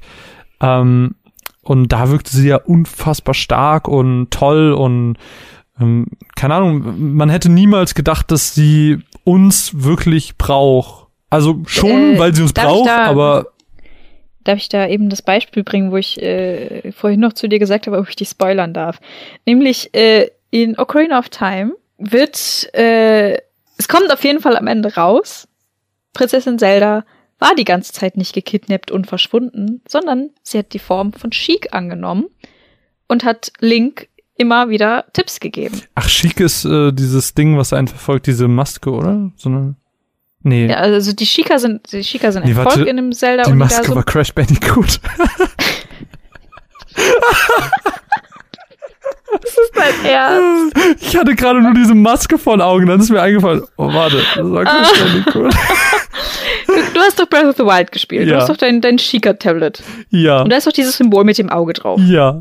Und dieses Symbol mit dem Auge, das kommt von dem Shika-Volk. Und das sind so Ninja-Leute, basically. Um es in deiner Sprache zu sagen. Was? Das sind Ninjas. Ja. Und Naruto Und- in Zelda. ja, Naruto X Zelda. Ähm, Geil. Und äh, Prinzessin Zelda verkleidet sich als Sheik, beziehungsweise sie verkleidet sich nicht wirklich, sie transformiert sich in ihn, weil man jahrelang gedacht hat und eigentlich teilweise immer noch denkt, dass Sheik männlich ist. Mhm. Weil sie plötzlich eine sehr flache Brust und androgyne Körper, einen androgynen Körperbau hat. Okay. Und äh, man geht halt davon aus, dass sie sich quasi in Chic nicht, äh, also dass sie in, sich in ihn verwandelt und nicht in ihn verkleidet. So. Mhm. Was natürlich auch wieder so ein Punkt wäre, worüber man darüber reden könnte, dass, ob das nicht weird ist. So, dass sie erst Dass sie sich erst Typ quasi ist. zu einem Mann verwandeln muss, damit sie als Mhm. starker Charakter in einem Zelda-Teil gelten kann. Oh, Ja, das klingt stimmt. wieder Oh, schon, scheiße. das klingt schon wieder sehr sexistisch, muss ich sagen. Darauf wollte ich überhaupt nicht hinaus. Aber- Scheiße, ich wollte sie, ich wollte sie voll in Schutz nehmen, weil sie halt einfach nicht dumm rumsitzt und sich retten lässt von links, sondern ihm auch hilft. Ja, also die Idee an sich, aber wenn man jetzt überlegt, dass sie sich tatsächlich dann erst in eine männliche Figur verwandeln Oh, muss, das, ist, das dreht schon wieder ein bisschen um. Also, ja, aber, aber es ist nicht, es ist nicht zu 100% klar, ob Chic eine Frau darstellen oder einen Mann darstellen soll oder aber allein, dass diese Transformation oder diese, diese aber- äußerliche Änderung stattfindet, das ist ja schon wieder, das geht ja schon wieder genau in diese Richtung. Oh, wo habe ich mich da reingeraten? Man kann sich da man kann wirklich sehr penibel sein, ja. Ja, natürlich, aber ähm, gut. Ich wollte eigentlich nur darauf hinaus, dass Zelda durchaus eine sehr ähm, eigenständige, mutige Frau ist. So, das Okay. wollte ich eigentlich damit sagen. Und das Peach, das zum Beispiel nicht ist, ist ja nicht schlimm, Okay. weil sie ist ja nicht nur eine Frau, sie ist auch ein Mensch. Also in der Videospielwelt. Now you're getting deep. Und Menschen können ja unabhängig von ihrem Geschlecht einfach ängstlich sein. Vielleicht Mhm. ist Peach einfach nur ein mega Angsthase. Mhm. Äh, Ganz ehrlich, ich fühle das. Wenn mich ständig so eine riesige Schildkröte kidnappen würde, ich würde auch sagen, scheiße, Mario, komm ich mal retten. Ich traue mich nicht. Ja, Verstehst du, verstehst du, was ich meine? ja. Aber meinst du, das ist eine Begründung, dass man sagt, oder äh, warum wurde denn nie offiziell gesagt, dass Peach einfach ein sehr ängstlicher Charakter ist? Also zumindest ist nicht gesagt worden und ich habe es mitbekommen. Vielleicht wurde es gesagt, das mag ich jetzt gar nicht ähm, sagen. Aber äh, ja. Verstehst du, verstehst du denn, worauf ich hinaus will? Hm. Ich hätte mir, ohne jetzt irgendwie spoilern zu wollen, oh Gott, das ist jetzt sehr, sehr schwierig, ähm, weil ich habe tatsächlich kurz vor der Aufnahme Super Mario Odyssey beendet. Und es gibt eine Szene am Ende, auf die ich jetzt gar nicht näher eingehen möchte, aber sie ähm, zeigt so ein bisschen, dass Peach schon einen stärkeren Charakter hat, so dass sie halt nicht einfach die willenlose Frau ist. Und ich habe mir ein bisschen gewünscht, dass man im Postgame sie steuern könnte. Das wäre auf jeden Fall cool. Weil sie hat ja auch diese Krone, also quasi das, das Mhm. Schwest, die Schwester von Cappy, ähm, ist ja bei ihr die Krone und das Mhm. hätte halt spieletechnisch funktioniert. Und ich frage mich, warum man das nicht zum Beispiel nicht gemacht hat. Warum? Weil das ist ja dann der Moment, wenn du sagst, okay, sie ist einfach ängstlich, deswegen wird sie gekidnappt und ist die Damsel in Distress. Aber wenn die Welt gerettet ist, wenn sie wieder frei ist, warum dann nicht die Chance nutzen und sie dann trotzdem die Welt erkunden lassen? Ja. Aber gut, das ist vielleicht einfach eine, eine spieltechnische Entscheidung. Charakter. Aber meinst du, das ist so ein großer Mehraufwand dann, weil die Spielmechanik an sich ist gleich, du musst ja quasi nur das Ja. Model ändern. Hm, ja, ich verstehe, was du meinst. Ich glaube, Wäre auf jeden Fall cool gewesen. Ja. Also ich würde mir, also klar, es gibt diesen einen DS-Teil, aber ich würde mir auch wünschen, dass man irgendwann mal, ja, in so einem Teil wie Super Mario Odyssey, dass man sie da spielen könnte. Das wäre auf jeden Fall cool. das wäre halt perfekt gewesen. Das hätte Sinn ergeben, storytechnisch, sofern man halt bei Mario von der Story reden kann. Und hätte halt einfach diesen, diesen Mehrwert gehabt. mhm. Ich habe ja immer ganz gerne, äh, du hast ja relativ lange ähm, gestreamt, immer wieder verschiedene Spiele. Man erinnert sich gerne an deine Mascara-Tränen aus Final Fantasy IX. Ähm, aber dein aktuellster, ich glaube, der, der letzte Stream, den du gemacht hast, war zu Final Fantasy X-2, oder? Nicht der letzte, aber einer der letzten, ja. Einer der letzten, okay. Und den habe ich immer ganz gerne verfolgt, weil 10.2 ist so ein Titel, den habe ich relativ lang gespielt, aber ich habe ihn nie Ende gespielt, weil er Mhm. ähm, mir nicht so ganz zusagt. Auf vielen Ebenen. Und Final Fantasy X-2 ist meiner Meinung nach der Titel, der am meisten Fanservice bietet. Und du hast immer wieder im Oh, Stream ja. auch aufmerksam gemacht, so, ah, wieder ein nicer Booty-Shot. Und das war schon ganz schön krass. Ähm, ich habe so eine Bachelorarbeit gelesen, ähm, die sich auch so ein bisschen Ich habe mal kurz für einen Podcast eine Bachelorarbeit gelesen. Oh nee, ja, das, geschrieben. das war das war eine Zusammenfassung von der Bachelorarbeit. Ähm, also es war jetzt nicht so mega lang, wie man denkt. Und da wurde auch davon gesprochen, dass es halt ein Male Gaze und ein Female Gaze gibt. Also der Male Mhm. Gaze beschreibt quasi die Fokussierung auf Körperteile und Bewegungen einer Frau, wie eben diese Booty Shots in 10.2 Mhm. und der Female Gaze im äh, entsprechend das komplette andersrum, also Fokussierung auf Körperteile und Bewegungen eines Mannes. Gladio, Final Fantasy 15 als Beispiel, der dann immer Ja. Sixpack, Oberkörper frei und äh, der ist Mhm. quasi genau das Paradebeispiel dafür. ja, Ist solcher Fanservice sexistisch? ich würde sagen, Ich finde es nämlich, ich finde Fanservice nämlich ein sehr, ähm, äh, ist quasi die Grauzone zwischen Ja und Nein. ich finde, es ist nicht sexistisch. Ich finde es nur irgendwie billig, in Anführungsstrichen so. Ich finde es nur dann sexistisch, wenn es halt nur auf einer Seite passiert, aber es passiert halt auf beiden Seiten. Ich glaube, in der Videospielwelt noch nicht so krass auf, auf die Männer. Ich glaube, in Filmen zum Beispiel ist es viel, viel stärker. Ich meine, wir haben jetzt äh, letztens erst Batman vs. Superman geguckt, wie oft da irgendwie Superman sein Shirt auszieht, damit man ja seine geilen Muskeln sieht oder äh, zehn Minuten lang Batman beim Trainieren. Äh, ich glaube, in Filmen ist sowas deutlich äh, häufiger. Ähm, Ja. Aber sofern das auf beiden Seiten passiert, finde ich das eigentlich nicht sexistisch. Glaube ich. Ich weiß es nicht. es, es ist schwierig. Ich glaube, Ich meine, es ist, ich glaube, dieses, ähm, dieser Female Gaze ist einfach ein bisschen subtiler. Weil, Ja. so, bei, bei Frauen, äh, also bei Frauen ist es halt so, ja, okay, Titten und Arsch. So, Hm. That's it. Und es wird halt Aber auch bei- wesentlich mehr damit beworben. Also, Genau. wenn du einen Trailer siehst oder so, dann geht halt die Kamera, die führt halt einmal am Po vorbei, damit alle Leute irgendwie gesehen haben, oh geil, also Booty kaufe ich mir. So nach dem Motto. Ja, und ich glaube, bei, bei, bei, bei männlichen Spielfiguren ist es eher so diese Coolness und ähm, dieses männliche Erscheinungsbild, was gerade in ist, in Anführungsstrichen. Mhm. So dieser Drei-Tage-Bart, so brünette, wuselige Haare, noch so ein Holzfällerhemd oder sowas. So der klassische Joel, Nathan Drake Verschnitt. So, weißt du, was ich meine? Mhm. Ähm, in dieser Bachelorarbeit, die ich da gelesen habe, ähm, wurde die Sexualisierung von Männern thematisiert. Und das finde ich jetzt halt ein ganz interessantes Thema, weil man spricht halt meistens bei Sexismus über Frauen und dass man bei Frauen immer die Brüste sieht und den Po und was weiß ich nicht. Und dass Frauen, äh, die da ein bisschen Distress sind, sowas. Aber auch Was ja auch alles scheiße ist. was ja auch alles scheiße ist und was auch ganz, ganz viel stimmt. Aber man darf halt nicht vergessen, und das fand ich halt ganz bezeichnend, weil Caro ja letztens diesen Tweet hatte, wo sie äh, irgendwas, ich, ich weiß nicht mehr genau, worum es ging, ähm, aber dann halt völlig vergessen hat, dass halt auch Männer sexualisiert werden. Und diese Bachelorarbeit hat sich eben genau dem angenommen. Laut einem Buch, das The Male Body heißt, wird der Mann. Was denn? Du hast es so gesagt, ein Buch? Was ist das? ich, ich verstehe diese Worte Ich, nicht. ich lese keine Ich lese Bücher. keine Bücher. Nein, laut diesem Buch, The Male Body, ähm, wird der Mann immer als exhibitionistisch dargestellt und ist eine von, und, beziehungsweise wird eine von zwei Kategorien zugeordnet. Es gibt halt zum einen männliche Figuren, die sich etwas nehmen und somit aggressiv sind, oder ähm, Männer, die quasi einladen und somit eher passiv sind.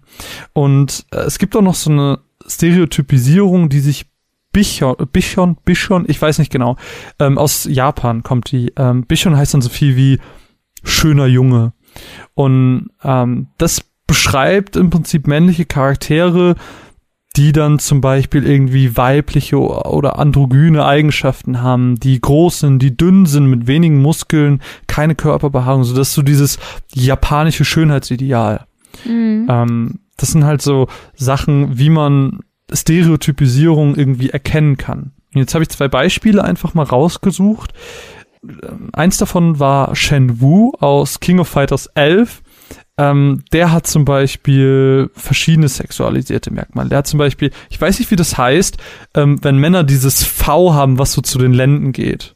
Ja, ich wusste meinen Namen dafür. Das Don't hatte, ask why. Das hat er auf jeden Fall. Er hat halt so geölte Muskeln, eine geschlossene Faust, was halt so für Aggression steht. Er hat diesen typischen Dog-Tag als Halskette, gebräunte Haut. Er ist ziemlich exhibitionistisch vom Charakter her. Er hat so ein, er trägt ein lila Shirt, was halt für diese feminine Seite steht, die ja in diesem, äh, in dieser Bichon-Stereotypisierung äh, angesprochen wird. Er hat eine Beule in der Hose. Hm. Also er verkörpert halt ganz, ganz viele Merkmale, die eben für Frauen attraktiv wirken sollen. Er wird halt als Charakter, obwohl du ihn vielleicht, wenn du ihn siehst, würdest du ihn vielleicht nicht so wahrnehmen, aber wenn du ihn so analysierst, dann merkst du, okay, dieser Mann ist einem sexistischen Ursprung, aus einem sexistischen Ursprung entstanden. Und dasselbe kann man ja im Prinzip mit Kratos machen. Kratos ist die Aggression in Person. So, der zeigt, dass er töten und Sex haben kann, mit wem er will und wann er will. Was lass? Lass doch gerade über das Wort Sex. Ah, nein. Es gibt doch auch diese Szene, äh, wo du das spielen musst. Was meinst du? In God of War 2 oder 1, äh, ich weiß es gerade nicht mehr, da gibt es äh, eine Szene, wo du, naja, mit einer Frau schläfst. Okay. Ja, das ist halt genau das. Und seine Nippel werden komplett gerendert. Kleiner Fun Fact an dieser Stelle. Er hat Nippel gesagt. Er hat Nippel gesagt. Sein Kostüm zeigt die Oberschenkel, die auch wieder sehr muskulös sind. Und generell ist er einfach ein sehr muskulöser Typ, der ähm, durch gerade von Kraft strotzt. Und er ist auch so dieses Männlichkeitsbeispiel. Beispiel. Oh Gott, es ist heute ganz schlimm. Ich weiß auch nicht. Es, der Tag ist einfach. Tut mir leid, es liegt an mir. Ich hab, ich hab weiß, so lange ich nicht. dich nervös. Ich, ich podcaste zu selten. Ich muss öfters podcasten. ja, das sind einfach so, äh, ich wollte es einfach mal kurz anbringen, ähm, Mhm. das, weil wir ich eben viel, viel über Frauen sprechen, jetzt gerade tatsächlich nur über Frauen gesprochen haben, dass es das halt eben auch bei Männern gibt. Und Gladio ist eben auch dieses Beispiel. Er ist muskulös, äh, was ist denn heute los? Muskulös, ähm, wie gesagt, dieses Sixpack, ähm, er hat diese geölten Muskeln, Mhm. Würde Er dir gerade spontan noch jemand einfallen? spontan, Ja, ich denke nämlich auch gerade nach, ob es noch irgendwen anders gibt. jetzt aus Final Fantasy oder, Äh, nö, generell. Weil gerade die Es Final, gibt halt immer so, es gibt halt immer so diesen Schönling, ne? Wie ich es halt gerade schon beschrieben Genau. habe. So Nathan Drake, Leute. aber ich würde mal sagen, äh, Charaktere wie Cloud passen halt auch auf diesen, auf diese Bichon-Stereotypisierung. Mhm. Er trägt ja auch lila, er hat, er ist zwar stark, aber er ist nicht wirklich muskulös. Nee, er ist ja voll abgemagert. Ja, ja, genau, das ist das ja. Dünn mit ja wenig Muskeln. Er ist relativ groß, würde ich sagen. Keine Körperbehaarung, außer Mhm. Stachelfrisur. Er trifft halt auch zum Beispiel 100% auf diese Bichon-Stereotypisierung Mhm. zu. Mhm.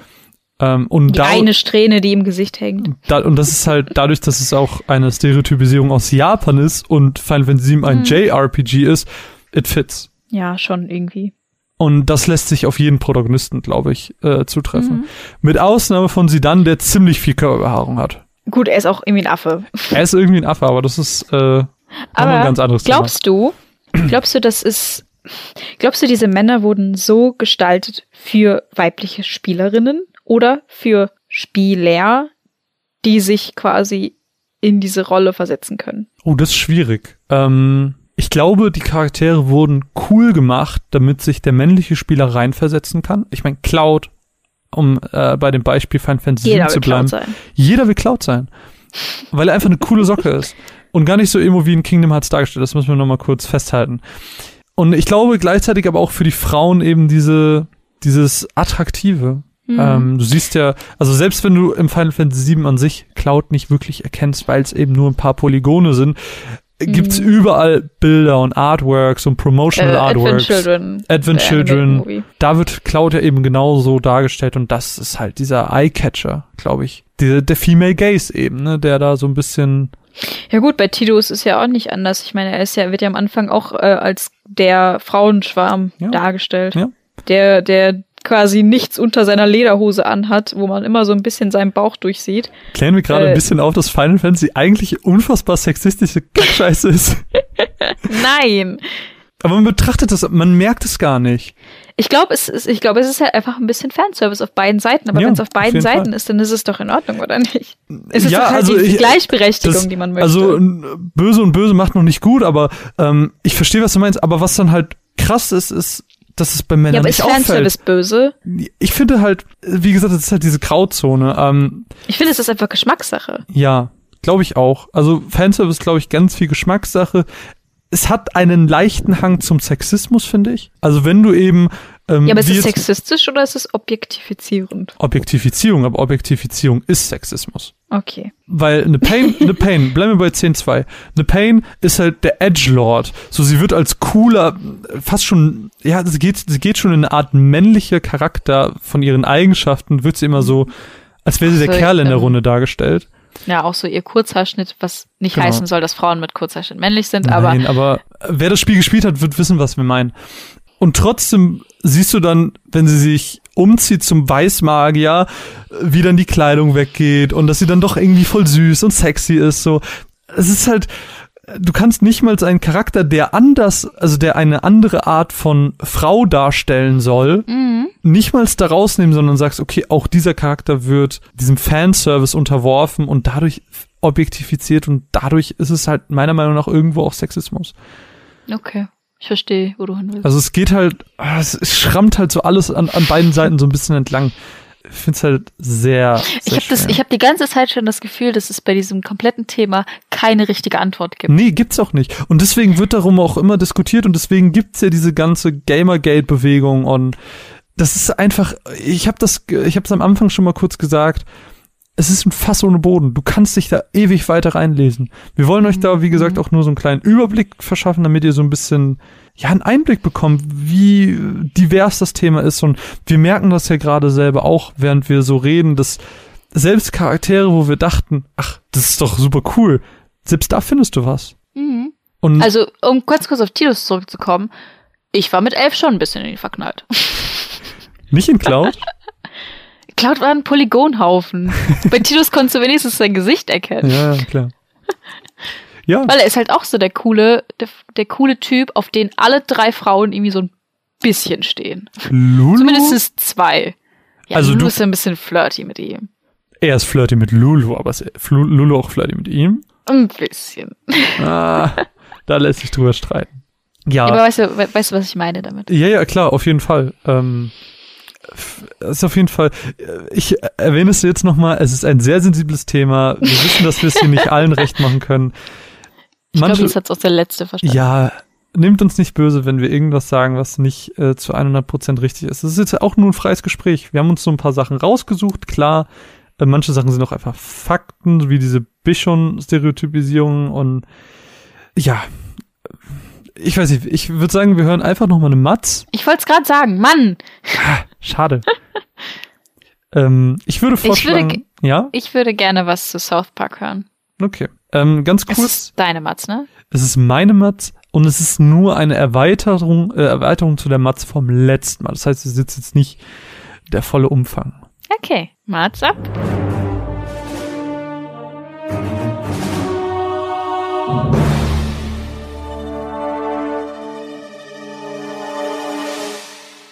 Was haben Rednecks, kindervergewaltigende Priester, schlampig angezogene kleine junge Mädchen und Superhelden gemeinsam? Genau, das hatten wir schon mal. Und warum eigentlich nochmal derselbe Quatsch? wir wollen heute ein abschließendes Urteil über das neue South Park Spiel Die rektakuläre Zerreißprobe fällen. Über die Story habe ich euch ja bereits im vergangenen Monat einiges erzählt, aber fassen wir das Ganze doch noch einmal ganz grob zusammen. Cartman sieht die große Chance mit dem Finderlohn von sage und schreibe 100 Dollar für eine verschwundene Katze ein eigenes Superhelden-Franchise zu gründen. Dafür legen die Kinder der Kleinstadt die Mäntel, Zauberstäbe und Elfenohren aus dem Vorgänger in den Schrank und werden zu Superhelden, die manche von euch vielleicht sogar aus der Serie kennen könnten. Cartman wird so beispielsweise zu Coon. Um diese mysteriöse verschwundene Katze zu finden, gehen wir dabei allen möglichen Hinweisen nach, klauen Handys, brechen dafür in Stripschuppen ein und ändern sogar die Zeit mit unseren mächtigen Superfürzen. und ich glaube, besser als mit mächtigen Superfürzen, die die Zeit ändern können, kann man South Park eigentlich auch gar nicht beschreiben. Alles ist sehr absurd und funktioniert nach dem guten alten Pipi-Kaka-Humor. Insgesamt fühlt die Geschichte von South Park die rektakuläre Zerreißprobe an, wie eine Folge in Überlänge, mit der ihr gute 15 bis 20 Stunden Spaß haben könnt, sofern ihr Spaß an der Serie und dessen Humor habt. Besonders wichtig ist mir persönlich hier auch nochmal das Kampfsystem, worauf ich eingehen will und worauf auch eingegangen werden soll, laut eurer Kommentare. Dieses unterscheidet sich nämlich insofern vom Vorgänger, als dass das rundenbasierte Kampfsystem um ein schachbrettartiges Feld erweitert wurde, auf dem wir uns dann während dem Kampf bewegen. Das heißt, pro Zug kann sich also jeder Charakter um eine gewisse Anzahl an Feldern bewegen und eine Aktion durchführen, die dann auch an bestimmte Reichweiten und Muster gebunden sind. Dementsprechend heißt es, dass manche Angriffe einfach nur vier Felder nach vorne oder nach hinten gehen. Dass manche Angriffe irgendwie nur einen Einfeldradius um den eigenen Charakter haben. Oder was auch immer ihr euch für verschiedene Muster vorstellen könnt. Das ist tatsächlich sehr variabel und sehr verschieden, was die einzelnen Skills angeht. Allerdings gefällt mir das System ein bisschen schlechter als das klassisch rundenbasierte des Vorgängers. Aber warum? Natürlich könnte man argumentieren, dass die Felder weitere taktische Tiefe ins Gameplay bringen. Aber es kommt leider viel zu oft vor, dass wenn mehrere Charaktere sich auf einen Gegner fokussieren sollen, weil vielleicht auch nur noch einer übrig ist oder weil er der stärkste ist und man ihn zuerst ausschalten möchte, unsere eigenen Charaktere sich gegenseitig im Weg stehen und so keine Skills mehr ausführen können. Ja, aber das gehört halt zur Taktik dazu. Mag sein, gefällt mir persönlich jedoch weniger. Kann aber auch verstehen, wenn manche Leute diese zusätzlichen Aspekte mögen und schätzen.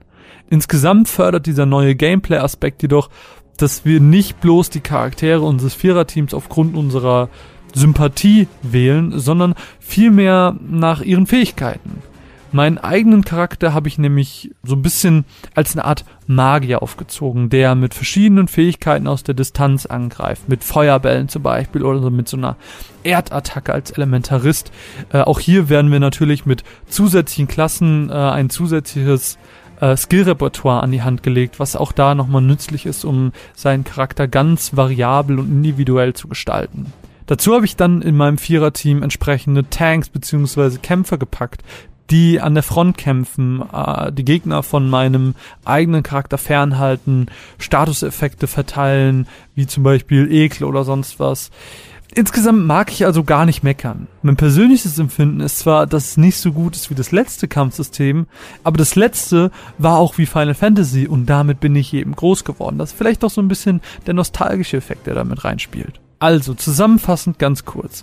Die Story bietet viele kreative Ansätze. Es gibt an jeder Ecke popkulturelle Referenzen, egal ob wirklich offensichtliche, die dir ins Gesicht geklatscht werden, wie eben der Civil War, der zwischen den Kindern ausbricht, äh, die sich nämlich nicht auf einen Superhelden-Franchise einigen können, oder weniger offensichtliche wie ein Fred Feuerstein-Kostüm, das einfach irgendwo rumliegt.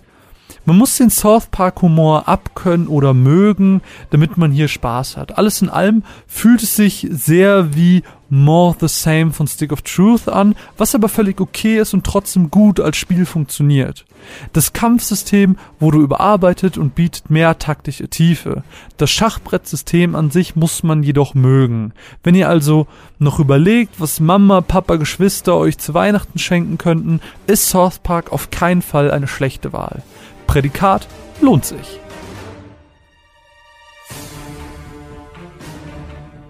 Das ist doch cool, das zu sagen. äh, ich habe früher ganz viel South Park geschaut, aber auch nur, weil es lief und man früher noch ferngeschaut hat. Ferngeschaut? Ja. Ferngesehen? F Ferngeschaut passt. Egal.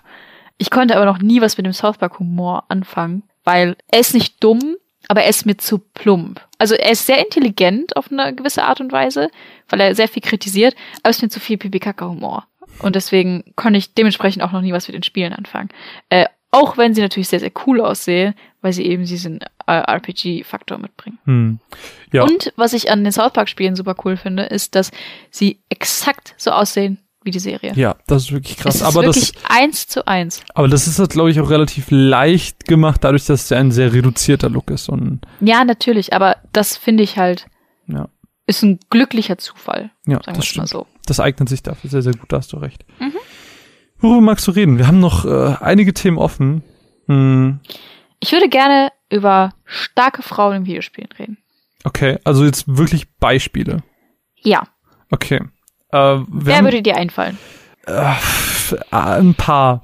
Ein paar. Also ich bin so ein bisschen meine Spiele durchgegangen und das erste Spiel, was ich auf der PS3 hatte, war direkt, oder nicht das erste, aber eins der ersten. Ich habe mir damals, weil ich ja relativ spät in die PS3 eingestiegen bin, immer so einfach Spiele gekauft, wo ich dachte, die sind bestimmt cool und die sind billig, weil sie schon relativ alt sind. Heavenly Sword war eins davon. Ähm, Erzähl auch mir warum. Heavenly Sword, ich kann dir nicht so viel darüber erzählen, ähm, weil es einfach schon sehr, sehr lange her ist. Heavenly Sword ist der technische Vorgänger, sage ich mal, zu Hellblade, also ist vom selben Studio, hat aber nichts mit der Geschichte zu tun. Spielt, ich, ich kann dir nichts mehr über die Story sagen. Ich kann nur noch sagen, das Gameplay war, es ging so ein bisschen in die ähm, God of War Richtung. Das heißt, es war so ein bisschen Hack'n'Slay-mäßig. Du warst Mhm. eine Frau, die hatte verschiedene Waffen und du hast im Prinzip alles niedergemetzelt, was dir irgendwie äh, in den Weg kam. Und das war halt einfach ein sehr, sehr gutes Beispiel dafür, dass man nicht wie Kratos fette Muskeln haben muss und einen Penis, damit man äh, viele Gegner niedermetzen kann mit coolen Waffen, sondern dass das auch als ähm, gute, äh, wunderschöne, rothaarige Frau geht. So, das ist Mhm. halt eins dieser Beispiele. Und dann natürlich Hellblade, ne? Ähm, jetzt sehr, sehr aktuell.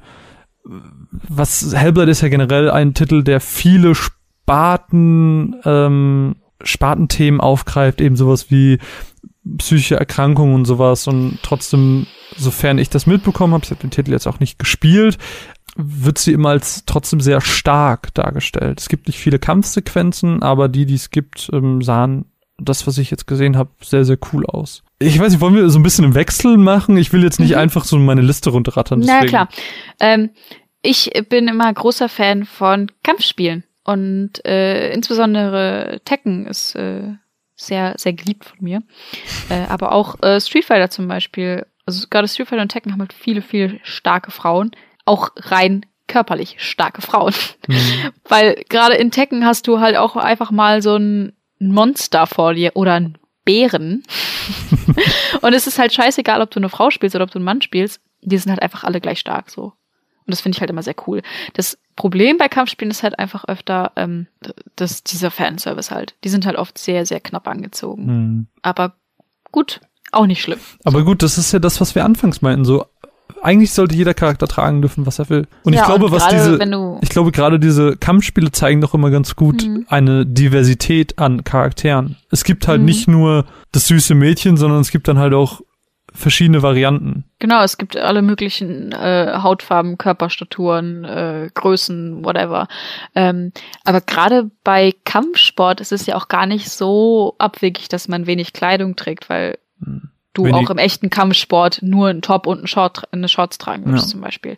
Deswegen ist es halt der Kontext, der wichtig ist. Wenn du durch die, weiß ich nicht, durch die Antarktis läufst und nur einen Metall-BH anhast, ist halt doof. Aber wenn du kämpfst, Es gab doch auch diesen äh, Amaz dieses Amazonen-Beispiel, wo dann ah, die Amazonen haben doch so wenig an hier bei Wonder Woman in Justice Mhm. League. Während sie Ja. ja in Wonder Woman an sich so diese wirklich Rüstung getragen haben und dann in Justice League nur noch ein Hauch davon. so Leder-BHs. Genau. Und dann hatte ja irgendwer, ich glaube David oder so war das äh, gepostet, von wegen äh, Wikipedia-Artikel, wo dann äh, drin stand, dass die äh, Rüstung der Amazonen teilweise nur mit, wo eine Brust nur bedeckt war. Hm. Oder die äh, Schauspieler aus 300, die hatten nur ein Metallhöschen an. Ja. Also es waren auch alles Männer, so von daher. Ja, ich meine nur, dass äh, teilweise Sachen auch historisch bedingt sind oder aufgrund der Sportart jetzt zum Beispiel, dass Mhm. in manchen äh, Kampfsportarten, dass es einfach traditionelle ähm, Anzüge oder Kostüme gibt oder wie man es auch nennen möchte, Mhm. wo das dann gar nicht so, man denkt dann, oh, sexistische Kackscheiße, aber es ist vielleicht manchmal anderen Sachen, auf andere Sachen begründet. Ja, Das- natürlich. Das wollte ich damit sagen. Ähm, ja, ich habe noch Horizon, habe ich ja dieses Jahr auch gespielt. Mhm. Alloy, unfassbar starker Charakter, ähm, aufgewachsen ohne Eltern, ähm, musste ihr ganzes Leben als Außenseiterin leben, hat sich trotzdem nie unterkriegen lassen, ist unfassbar stark und talentiert geworden und hat sich Anerkennung äh, im Stamm verdient. Mhm. Mhm. Krass. Äh, Recore ist auch so ein Beispiel, habe ich auch dieses Jahr gespielt. Die kurze Zeit, es ist so witzig, also mein Regal besteht halt aus PS4-Spielen und zwei Xbox-Spielen. Weil ich ja irgendwie Das mal so Recall letztes Jahr gespielt. Oh, stimmt, das war letztes Jahr. Da hatte ich ja mal irgendwie für zwei oder drei Monate eine Xbox hier ähm, als als Leihgerät und dann ja war das meine große Xbox-Phase. äh, Rico, ja, Protagonistin, die halt alleine durch diese verlorene Welt zieht, um äh, zu schauen, was da passiert ist auf diesem Planeten, wo dieses Terraforming stattfinden sollte, damit da eine neue Zivilisation aufgebaut werden soll. Und sie alleine mit ihrem Robo-Buddy macht das halt, ne? Und das halt auch Mhm. schon äh, sehr stark. Ja. Hast du noch was? Äh, Aqua aus Kingdom Hearts Birth by Sleep. Hm, ja. Habe ich nämlich, äh, ist mir jetzt gerade vor zwei Minuten erst eingefallen, weil wir vorhin noch darüber geredet haben, dass äh, zum Beispiel Kairi aus Kingdom Hearts ziemlich untergeht und Ich, Ich bin so wichtig, aber du machst nichts. weil, weil ich sie halt, ich finde sie einfach so uncool, es tut mir leid. Sieht sie, Also also sie, sie, optisch ist sie schon, ich weiß nicht, ich finde sie optisch einfach sehr ansprechend als Charakter. Jetzt nicht, dass ich sie hübsch finde oder so, aber sie ist halt irgendwie so knuffig.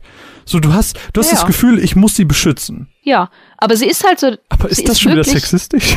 sie ist halt aber wirklich nur dafür da, dass Sora irgendwie einen Antrieb hat. Genau. Und sie ist einfach, sie ist wirklich nur Love Interest. Ich habe das Gefühl, sie hat null eigenen Charakter. Sie hat vielleicht in den ganzen 12 Spielen, die es schon gibt, eine Stunde Screentime.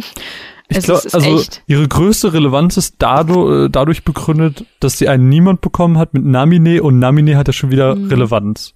Mhm. Und es gibt ja dann diese eine Szene in Kingdom Hearts 2, wo sie dann zur Hilfe kommt und dann kriegt sie auch ein Schlüsselschwert und es besteht aus Blumen.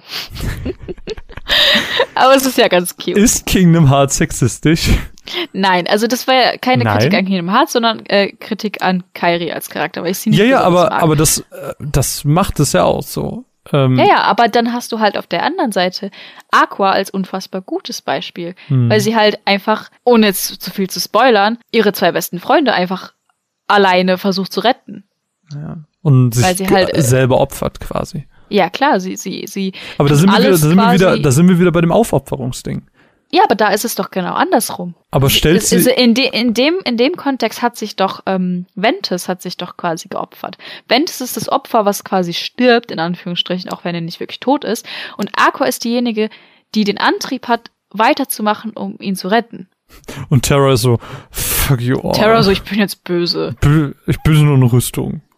Ja. Verstehst du, was ich meine? Ja. Und das finde ich halt dann wieder super cool. Hm.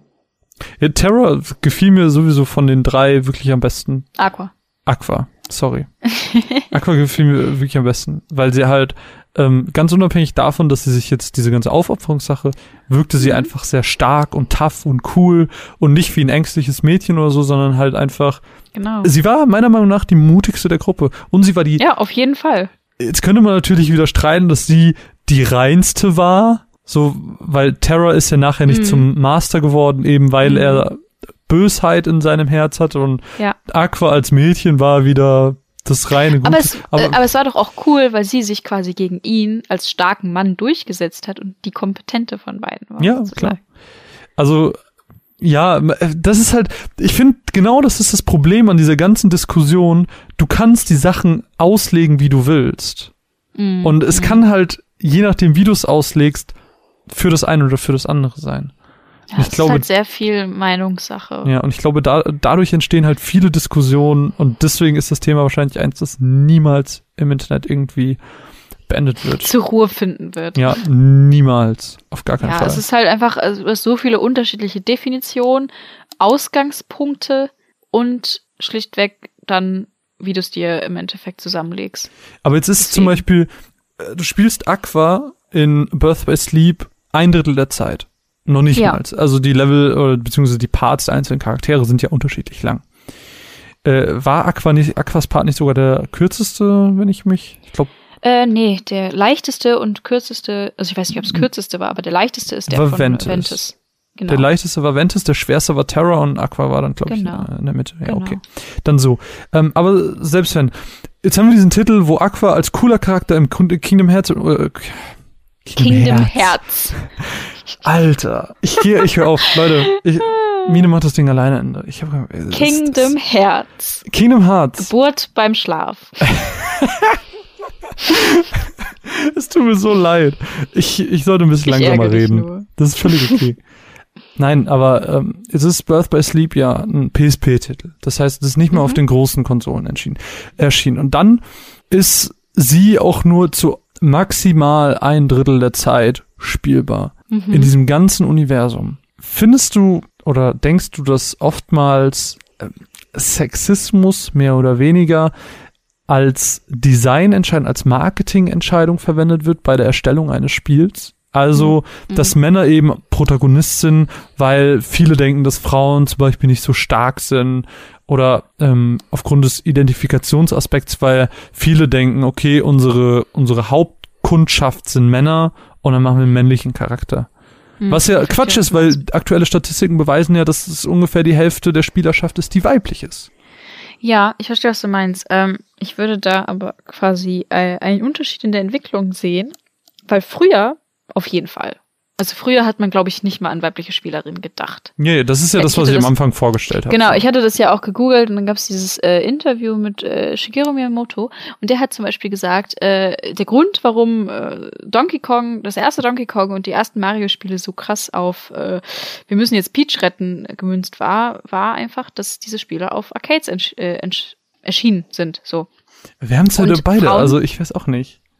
Und, und Frauen sind halt einfach zu dieser Zeit statistisch gesehen seltener in Arcades gegangen. Und du willst ja auch irgendwie profitgesteuert denken. Und dann denkst du dir, okay, Jungs spielen diese Spiele, dann mache ich sie halt so, dass sie ihnen gefallen. Jetzt mal ganz simpel gedacht. Aber das ist ja jetzt äh, sehr, sehr lange her und das ist ja alles überhaupt nicht mehr ähm, relevant. Und ich finde auch, dass man das merkt. Also gerade an so Spielen wie äh, Hellblade und Horizon, ähm, wo das halt einfach völlig normal und egal ist, dass du eine Frau spielst, merkst du halt, dass da schon meiner, meiner äh, Wahrnehmung nach äh, mehr darauf geachtet wird. Ich habe das Dass du Gefühl, Spiele vielleicht nicht nur an Frau, äh, an Männer äh, vermarktest. kann, kann es sein, dass das vielleicht einfach dadurch entsteht, dass ähm, wir befinden uns ja einfach in einem Wandel, wo wir Gleichberechtigung wollen. Ähm, Mhm. Die Zeiten, wo diese Geschlechtertrennung stattgefunden hat, ist einfach vorbei. Die gibt es nicht mehr. Mhm. Oder sie sollte es nicht mehr geben.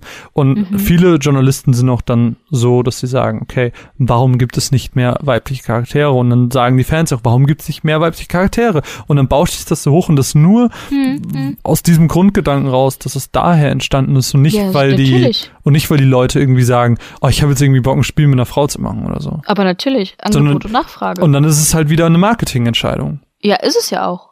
Aber ich würde halt sagen, dass du diese Marketingentscheidungen der, der, der Zeit äh, angepasst triffst. Mhm. Das- Also früher war halt Gleichberechtigung nicht da, wo sie heute ist. Äh, und auch Videospielgeschichte war nicht da, wo sie heute ist. Und dementsprechend wandelt sich das halt auch jetzt um. Und das ist auch gut und okay so und wird sich wahrscheinlich in den nächsten 30 Jahren noch weiter wandeln. Aber ist das Wer nicht schon, schon wieder sexistisch, dass man nicht sagt, ich mache das Spiel. Ich find, sorry, ich finde es nur so spannend, dass man darüber redet. So, ist es nicht sexistisch, dass es dann, da ist ja wieder genau dasselbe. Die dass du Spielentscheidung. quasi eine das- Quotenfrau machst. Ja, oder, ja, du nicht mal, sie, Caro würde jetzt Evie Fry von Syndicate reinbringen, wahrscheinlich. Äh, nee, ich meinte halt, dass man sagt, okay, wir machen jetzt mehr Frauen, weil die Leute mehr Frauen wollen. Wir machen, also, dass halt nicht die Spiele gemacht werden, die die Leute machen wollen, sondern dass das alles so eine Marketing-Sache. Das ist alles halt Wirtschaft und Geld und, ja, ja, du kannst es so sehen. Du kannst es aber auch so sehen. Hey, mehr Frauen spielen Videospiele. Wir sollten diesen Frauen mh, Eine vielleicht Projektionsfläche mehr, bieten, so. Genau. Also du kannst es so oder so sehen. Du weißt ja natürlich nicht, was in den Köpfen der Videospiele Natürlich abgeht. nicht. Aber ähm, das wäre jetzt so mein Gedankengang gewesen. Also ich habe halt immer das Gefühl, ähm, dass im Indie-Bereich können die Leute machen, was sie wollen. Und ähm, Mhm. Mhm. da können Hellblade, gerade Hellblade ist ja so ein ähm, Triple Ist halt wie sie. Genau, es ist, ist komplett ist komplett selbst äh, gemacht Mhm. und selbst gepublished. Kein großer Finanz, äh, fin, wie heißt es? Geldgeber. Typ. Reiche Menschen. Ja, es steht auf jeden Fall kein großer Publisher dahinter, der das Ganze finanziert hat, sondern ähm, Ninja Theory heißen sie ja, glaube ich, haben das komplett selbst gemacht und äh, sind auch jetzt schon irgendwie nach drei Monaten oder so äh, schon im, am Profit machen und das ist eine sehr, sehr schöne Sache. Ja, aber die können sich das halt so, oder Indies können sich halt raut, äh, rausnehmen, irgendwie ein bisschen was auszuprobieren, einfach zu machen. Während ich das Gefühl habe, dass bei großen Publishern das immer, ja, immer auf die Zielgruppe ausgerichtet ist. Gutes Beispiel Need for Speed. Du willst mit Need for Speed irgendwie die coolen Kids erreichen, also wird versucht, die coolen Kids ins Spiel zu machen. Und dann wird halt versucht, irgendwie Jugendsprache zu machen. Das funktioniert halt einfach alles nicht. Aber es ist halt alles so zielgruppenorientiert und alles nur noch Marketing und keiner denkt mehr darüber nach, was wollen wir für ein cooles Spiel machen. Das macht die A zwar mit diesen Origins-Sachen und Fee, was wir eben kurz angesprochen haben, aber Ja. ähm, es geht so, ich habe das Gefühl, dass so die Kreativität bei größeren Publishern verloren geht aufgrund von Marketing und Zielgruppen und Mhm. was es Mhm. nicht noch alles gibt. Ja, aber das ist ja ein allgemeines Problem. Das ist ja äh, da, wo du anfängst, äh, marketingtechnisch zu denken, geht halt deine Kreativität flöten. Das ist ja Mhm. immer so. Also wenn du versuchst, es Leuten recht zu machen, so wie wir. hörst du halt auf, äh, irgendwie deine eigenen Ideen durchzusetzen. Willst du damit sagen, dass wir äh, etwas falsch machen? Nein, überhaupt nicht. Aber Ich will dich nur ärgern. Alles gut. hör auf, mich so hier in die Bredouille zu reden. Schön in die Ecke drängen. Will, hast du noch eine starke Frau für mich? Äh, ich habe noch einige starke Frauen für dich. Es gibt natürlich immer wieder in Borderlands. Äh, ich erinnere mich ganz, ich weiß nicht mehr, wie sie heißt. Äh, es gab so ein Mädchen, die so richtig viel mit Dynamit gemacht hat. Sie war richtig witzig. Äh, Mhm. Aber generell, äh, es gab ja auch diese extrem dicke Frau, die auf dem Schrottplatz gewohnt hat. Ich kann, ich bin so schlecht mit Namen, deswegen Das klingt alles sehr kryptisch für mich. Ich habe noch nie Borderlands gespielt. es gibt, es gibt einfach, also es gibt einfach eine Vielzahl an weiblichen Charakteren im Borderlands-Universum, die allesamt stark sind. Es gibt eigentlich Mhm. kaum die Damsel in Distress. Ähm, und wenn, dann ist es irgendwie eine witzige Sidequest und die ist dann halt auch nochmal mit Fourth Wall Breaking und sie sagt dann selber, sie ist die Damsel in Distress, so nach dem Motto.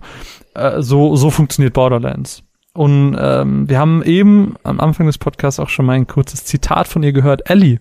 Ellie aus Last of Us. Und äh, nicht nur sie, sondern auch die Begleiterin, die sie in der ersten Hälfte, erste Drittel vom Spiel begleiten. Äh, Tess? Tess, genau. Ja, das stimmt. Äh, aber erinnere ich mich nicht richtig, dass Ellie nicht schwimmen konnte?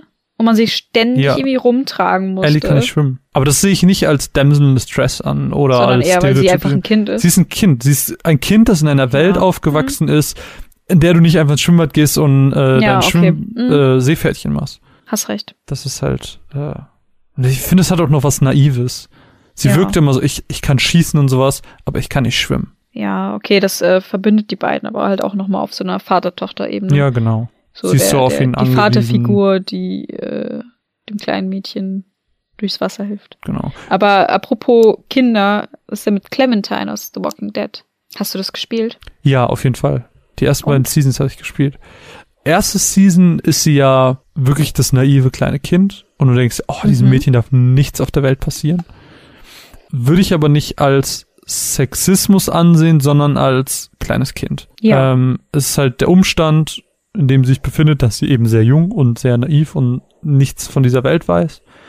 Äh, dieser, dieser gerade um sie herum äh, entsteht. In Season 2 war es halt absurd, ähm, dass sie da so eine Leadership-Rolle eingenommen hat, obwohl sie so jung war. Was aber natürlich darstellt, dass sie sehr stark ist. So, das ist, glaube ich, das, was viele gerne sehen. Ja. Aber es hat halt aufgrund ihres Alters nicht so ganz gepasst, dass sie auf einmal anfängt, 40-jährige Leute rumzukommandieren. Mhm. In der Apokalypse, ich weiß nicht, wem ich eher vertrauen würde, dem anderen 40-Jährigen oder der 10-Jährigen. Schwierig. Oder? Ja, Siehst du das gut. anders? Nee, nee, ich sehe das genauso wie du. Ich habe noch, ich weiß nicht, wollen wir jetzt erst Beispiele durchknüppeln oder wollen wir erst noch mal eine Matz hören? Ich würde noch mal eine Matz hören. Ich habe noch ein bisschen was zu sagen. Okay. Lass mich zu gerne hören. Ähm, ich würde mh, eventuell Wolfenstein bringen, weil die gute Caro hat mir gerade eben eine eine ähm, Nachricht geschickt, die ich gleich einfach vorlesen würde, wenn wir über Assassin's Creed Origins sprechen, weil es über Assassin's Creed Origins geht. Okay. Mats ab.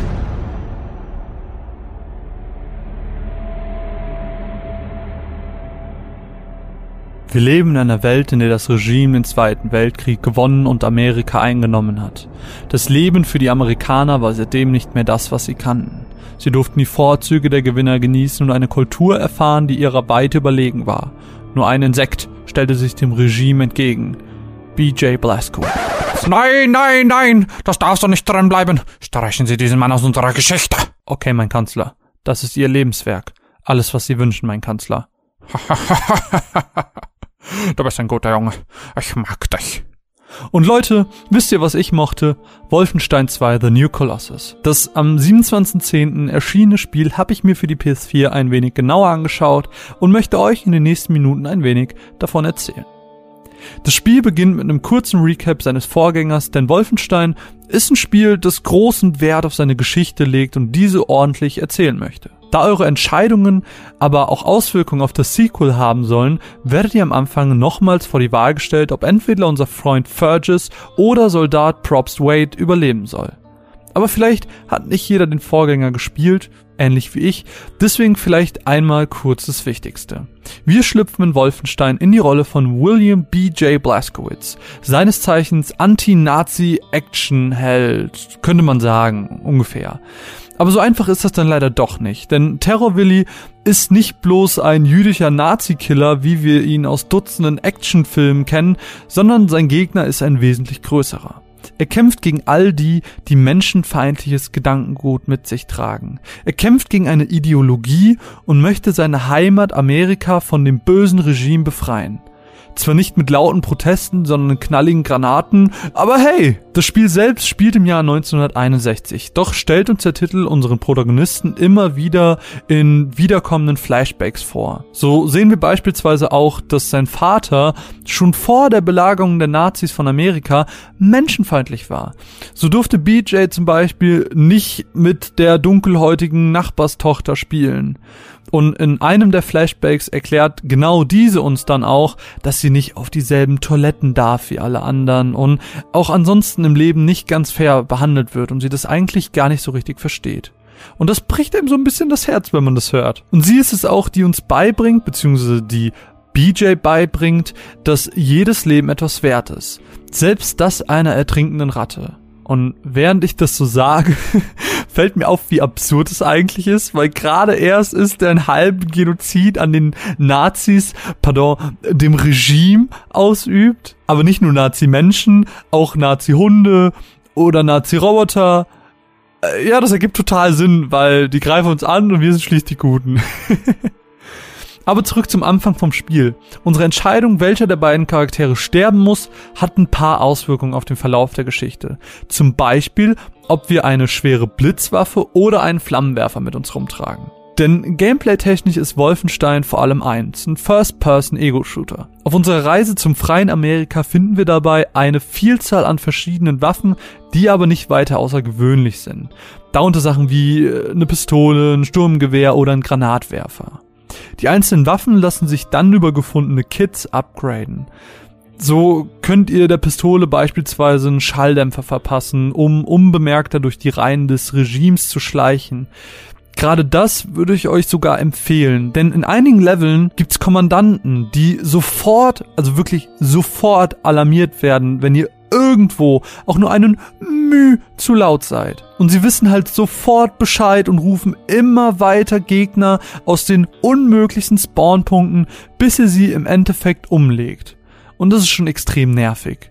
Die einzelnen Level an sich sind rein optisch sehr abwechslungsreich, wirken erstmal sehr offen, aber man merkt recht schnell, dass sie sehr linear konstruiert wurden. Aber das ist halt überhaupt nicht schlimm. Gerade wenn man denkt, dass das Spiel sehr monoton wird, kommt irgendwie ein neues Gadget dazu, ein neuer Story-Twist oder eine coole Erzählpassage.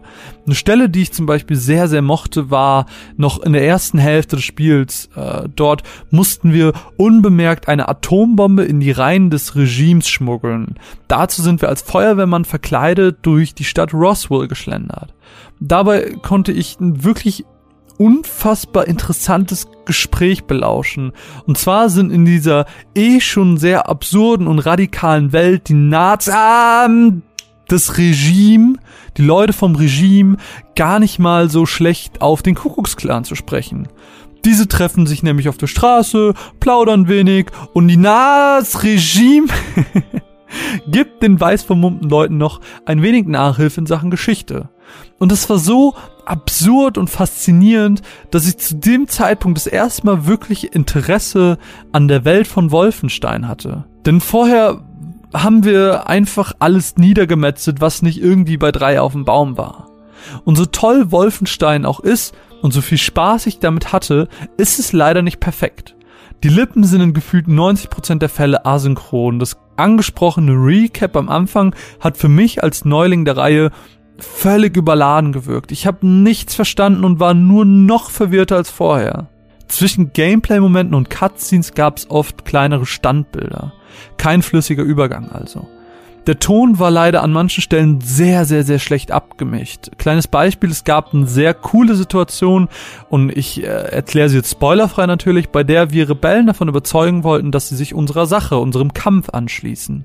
Es ist eine hitzige Diskussion zwischen BJ und einem Repräsentanten dieser Rebellen äh, ausgebrochen, die dabei Whisky tranken und im Hintergrund wurde geschossen und gekämpft und alles wurde unterlegt mit cooler, passender Musik. Also, es wäre cool gewesen, hätte man BJ und seinen Gesprächspartner verstanden.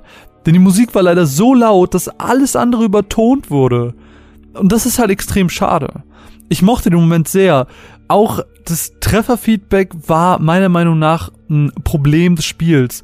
Selten merkte man, wie viel Schaden man dem Gegenüber schon gemacht hat, aber noch weniger hat man gemerkt, wie viel Schaden man selbst schon genommen hat. Das führte dann nicht nur selten dazu, dass man mal wieder gestorben ist. Und oh Gott, ich bin so oft gestorben. Also an dieser Stelle zwischenspeichern ist da auf jeden Fall eine Empfehlung äh, für alle, die es noch spielen wollen. Was mich in dem Rahmen allerdings sehr positiv überrascht hatte, war das Perk-System. Denn anstatt dem klassischen Level-System verbessert ihr Terrorwilli über ausgeführte Aktionen. Nach X Schleichangriffen wird beispielsweise eure Bewegungsgeschwindigkeit geboostet. Erst um 10%, dann um 20% und so weiter bis zu einem bestimmten Maximum. Und das eben über den Tod hinaus. Das heißt, sterbt ihr, gehen die Punkte für diese Aktion nicht verloren. Wenn ihr an einer Stelle festhängt, könnt ihr quasi aufleveln, indem ihr dieselbe Aktion immer wieder wiederholt. Das ist ganz nett. Und die Sache mit den Nazis ist aber, verdammt, es tut mir leid, Leute. Dem Regime die Sache mit dem Regime ist aber auch so ein Ding hier in Deutschland. Kaum jemand wird es verpasst haben, dass viele Aspekte in der deutschen Fassung abgeändert wurden. Keine Hakenkreuze für uns, Holocaust-Aspekte wurden aus dem Spiel entfernt, darunter auch BJs jüdische Herkunft und bei Hitler bzw. dem Kanzler, wie er so nett genannt wird, wurde die Gillette-Klinge angesetzt. Und natürlich die Namensänderung, auch ganz klar.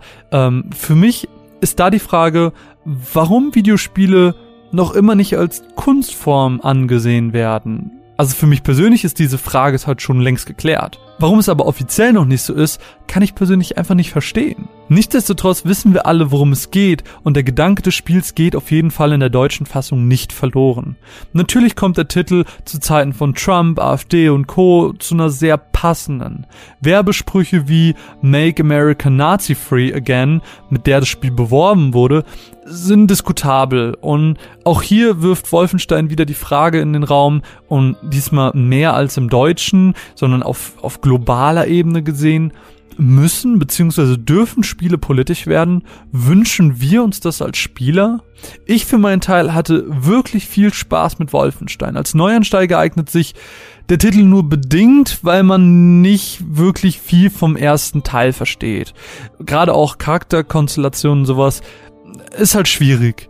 Das Gameplay ist aber trotz Schwächen dafür umso cooler. Die Twists funktionieren auch ohne Kenntnisse der Vorgeschichte und ein paar böse Buben töten ist doch irgendwie immer was Schönes. Zumindest in Videospielen, oder? Die paar Fehler, die ich eben aufgezählt habe, sind nach einiger Zeit größtenteils verzeihbar. Aber das muss jeder natürlich dann für sich selbst entscheiden. Von meiner Seite aus gibt's eine klare Empfehlung für Shooter-Fans, die Lust auf ein cooles Singleplayer-Abenteuer haben.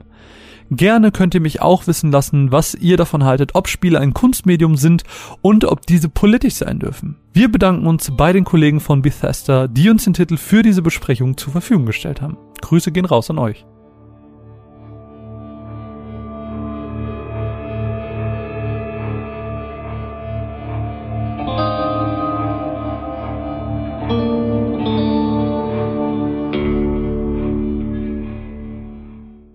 Ich weiß über Wolfenstein 2 genau eine Sache.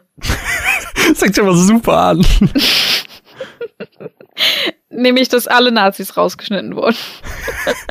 Aber es ist ja viel mehr ich kenn, als das. Ich, ich kenne diese eine Szene, äh, diesen einen Szenenvergleich, ähm, wo, äh, wo mein Kanzler äh, Sehr gut. ein, ein, ein, ein Mann erschießt äh, und that's it. Mehr weiß ich über dieses Spiel leider nicht. Aber ich, es ist auch absolut nicht mein Genre. Ich mag weder First-Person-Spiele noch Shooter, äh, noch mag ich Spiele, die frustrierend sind und wo man oft stirbt. Also das sind sehr viele Punkte Ich- gegen Wolfenstein 2. Also wir haben bisher vier Matzen gehört und du hast bei drei davon gesagt, ist gar nichts für mich. und alle drei Spiele davon kamen von mir. Ich bin Nun. sehr konservativ, was Spiele angeht. Eigentlich, eigentlich mag ich gar keine Videospiele. Alle kacke. Aber du hast gesagt, du hast noch Beispiele. Was hast du denn noch für Beispiele für starke Frauen? Jetzt reden wir aber, das finde ich halt gerade schon wieder krass, fällt mir gerade nur auf, weil ich hier Sexualisierung von Männern habe. Wir reden über starke Frauen und wir reden schon gar nicht mehr über Männer. Wir haben dieses Männerthema auch schon wieder abgehakt, weil man in diesem Sexismus-Thema eigentlich nur über Frauen redet. Nur, wollte ich Ja, nur noch mal weil- kurz anmerken. Ja, weil Frauen halt einfach manchmal Unrecht behandelt werden. Sagte die Pixelfrau. Okay. Ähm, ich, ja, ich weiß nicht, hast du noch eine starke Frau? Weil sonst würde ich das Thema ganz, äh, ganz smooth wegleiten. Ähm, ich habe noch ein paar kleine Beispiele. Ähm, Dragon Okay. Quest hat ist natürlich ähnlich wie Final Fantasy. Äh, gibt's auch immer wieder Leute in der Truppe, die starke Frauen sind.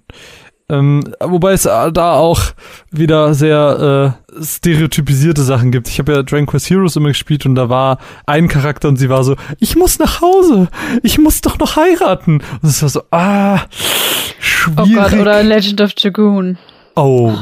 Mal, äh, wollen wir das mal kurz raussuchen, das Bild? Ich habe, hatte ich das gepostet? Ja, du hast es getweetet. Magst du das mal kurz raussuchen? Aber natürlich, du kannst ja erzählen. Ich erzähl- äh, ich erzähl Du kannst ja von. Shana erzählen. Ich Äh, finde, Shana ist nee, du so kannst, ein, du kannst äh, gleich über Shana erzählen, weil du bist, äh, das ist ja dein neues Gebiet. Kannst du gleich ein bisschen darüber erzählen. Erzähl kurz meine anderen Beispiele fertig und dann äh, darfst du das erzählen. Ich muss ganz kurz die Overwatch-Riege für Caro brechen, sonst ist sie wahrscheinlich böse auf mich. Äh, da gibt's natürlich auch viele starke Frauen, äh, eigentlich niemanden. Also und auch vor allem die Diversität ist da sehr groß. Von sehr Senjata heißt sie doch, glaube ich, äh, bis hin zu Mercy haben wir von bulkig bis sehr schmächtig, dünn und schwächlich aussehend, aber trotzdem viele sehr, sehr stark. Viele Nationalitäten, Hautfarben, Körperstaturen, alles Mögliche dabei. Viele verschiedene Typen von Frauen, was ein sehr, sehr großes Positivbeispiel ist an dieser Stelle. Dishonored 2, äh, was ich auch innerhalb des Podcasts schon vorgestellt habe, wo man ja sich aussuchen kann, ob man entweder den Charakter aus dem ersten Teil nochmal spielen möchte oder eben die Tochter der Königin ähm, in ihre Rolle schlüpfen möchte. Und dort ist man dann natürlich auch Meuchelmörder, ähm, Meuchelmörderin. Und äh, ja, äh, ist auf jeden Fall dort eine starke Frau mit starken Dialogen. Und natürlich Witcher muss natürlich wieder als Positivbeispiel genannt werden, wie immer, wo wir Ciri haben, die durch verschiedene Dimensionen reist, vor äh, den Gegnern flüchtet. Und auch da gibt's ja eine kurze Spielpassage, die wir haben. Und da, das, sie hat sich einfach so unfassbar overpowered gespielt und es hat so viel Spaß gemacht, dass ich mir danach einfach direkt ein eigenes äh, Witcher-Spiel nur mit Siri gewünscht habe. Deswegen äh, das als mein letztes Positivbeispiel. Wir haben Portal noch aufgeschrieben, aber sie spricht nicht einmal, sie ist halt einfach nur da. Also ich weiß nicht, ob man Portal wirklich Ja. zählen darf. Portal ist halt, also Chell heißt sie ja und du wusstest nicht mal, wie sie heißt. Das sagt schon sehr Das- viel aus. ja, das- aber äh, ich und Namen, das ist auch. ja gut, wobei, Ah. ja, hast recht. Namen sind schon raus. Okay, das sagt doch nicht so viel aus. Ähm, ich meine nur, sie ist halt sehr Äh, aber, gesichtslos. aber ich wusste halt nicht mal, dass sie eine Frau ist. Ja, okay. Das ist halt sehr. Du wusstest wahrscheinlich nicht mal, dass es, ob es definiert ist, ob es eine Mann oder Ja, eine Frau ist. genau, ist halt so. Ich konnte mich halt nur aktiv daran erinnern, dass man im ähm, Multiplayer eben diese Roboter spielt.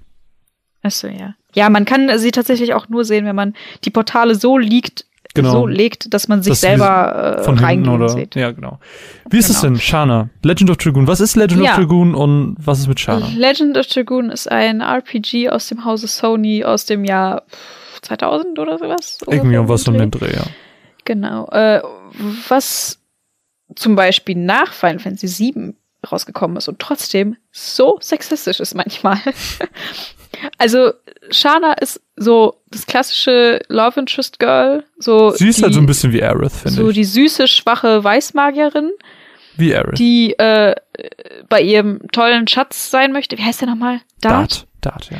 Genau. Der starke Typ, der sie rettet und es fiel, glaube ich, einmal der Satz, äh, ach, Shana, du bist irgendwann mal so eine gute Ehefrau. und als ich das gelesen habe, ich war so empört und sie nur, danke. Ich war so, what? also, okay, das fand ich schon. Also, das war halt schon diese Reduzierung auf, äh, du bist mal irgendjemands Ehefrau. Hm. Statt einfach zu sagen, boah, du bist eine richtig starke Frau. So, Mhm. Punkt.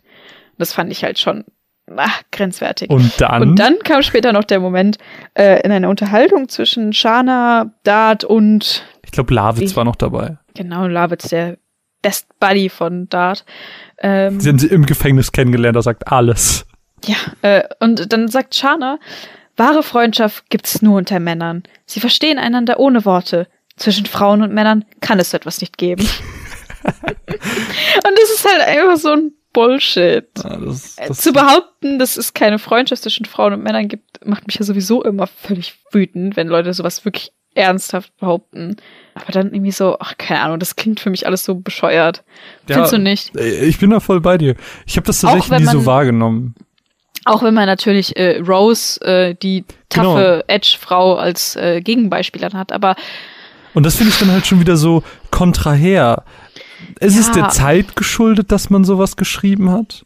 ja, aber in, in Aber ist es- älteren, es, Hm? ist, es ist zeitgleich mit Final Fantasy 9 erschienen. Ich, ich verstehe, worauf du hinaus willst. Und Final Fantasy 9 ist halt auch so ein Titel, der einfach super viele starke Frauen hat. Hm. unabhängige Frauen, die nicht nur irgendjemands Ehefrau sind. Und deswegen. ach, ich Ja, aber nicht. man muss halt auch nochmal unterscheiden, dass das ja äh, ein japanischer Titel ist und Legend of Dragoon ist einer aus den USA. Dass da vielleicht einfach das Weltbild einfach nochmal so ja, anders vielleicht war. war dass- das ein bisschen langsamer. Also äh, finde ich halt schwierig, dass man das da so äh, über einen Haufen Ja. Also, ist. Aber ist es dann verzeihbar, nur weil es älter ist? Ich würde eher sagen, nein. Ich würde auch eher sagen, nein. Also, Also, es ist in Sexismus verwehr, verjährt ja nicht. Nee, nee. Aber für mich, auch wenn das Spiel trotzdem Spaß macht, ist es trotzdem äh, negativ mir in Erinnerung geblieben. Hm. Ja, das kann Das ich. finde ich halt, das finde ich halt dann schade, dass das Spiel so dadurch entwertet wird. Zumal es halt gameplay-technisch einfach echt cool ist. Und Mhm. äh, ich verstehe halt nicht, warum das so wenig Leute kennen. Aber dann Ja, ich hast du so Dialoge und dann ist so, na, okay, Mhm. never Ja. mind. Ja, aber worauf, äh, was ich dich fragen wollte, und Ja. zwar, mir ist schon immer aufgefallen, dass es unglaublich wenige weibliche Bösewichte gibt. Denk Okay. mal kurz drüber nach. Fällt dir irgendein weiblicher Bösewicht ein? Jetzt gerade so Ähm, spontan. Cloud of Darkness und Idea. Beides Final Fantasy. Ja, Fantasy hast ist aber auch ein Positivbeispiel. Also, ich meine jetzt so allgemein in der Videospielgeschichte ist, also ist es vielleicht nur meine persönliche Wahrnehmung, aber ich, mir ist immer aufgefallen, dass es relativ wenige weibliche Bösewichte gibt. Woran könnte das liegen? Was glaubst ich, du? ich bin gerade am Nachdenken und egal was ich denke, ich komme immer zu Final Fantasy zurück und es ist ganz merkwürdig in meinem Kopf. Ja, äh, so fühle ich mich auch immer. Ich glaube, das äh, ist, ich glaube, das hat auch wieder diesen sexistischen Grund, ähnlich wie mit dem Protagonisten, dass viele davon ausgehen, dass Männer einfach stärker sind und dass eine Frau als Antagonist dann nicht so stark wirkt, dass du den Antagonisten dann nicht so ernst nimmst. Glaubst du, Also, Oh, das, ist, das ist jetzt ein sehr provokanter Gedanke, den ich jetzt aber aussprechen äh, jetzt werde. kurz, just for the record nochmal, das ist nicht meine persönliche Meinung. Ich glaube, das ist die, ich glaube, das könnte der Gedankengang sein, Ja, ja. Marketing, Gedöns, bla. Mhm.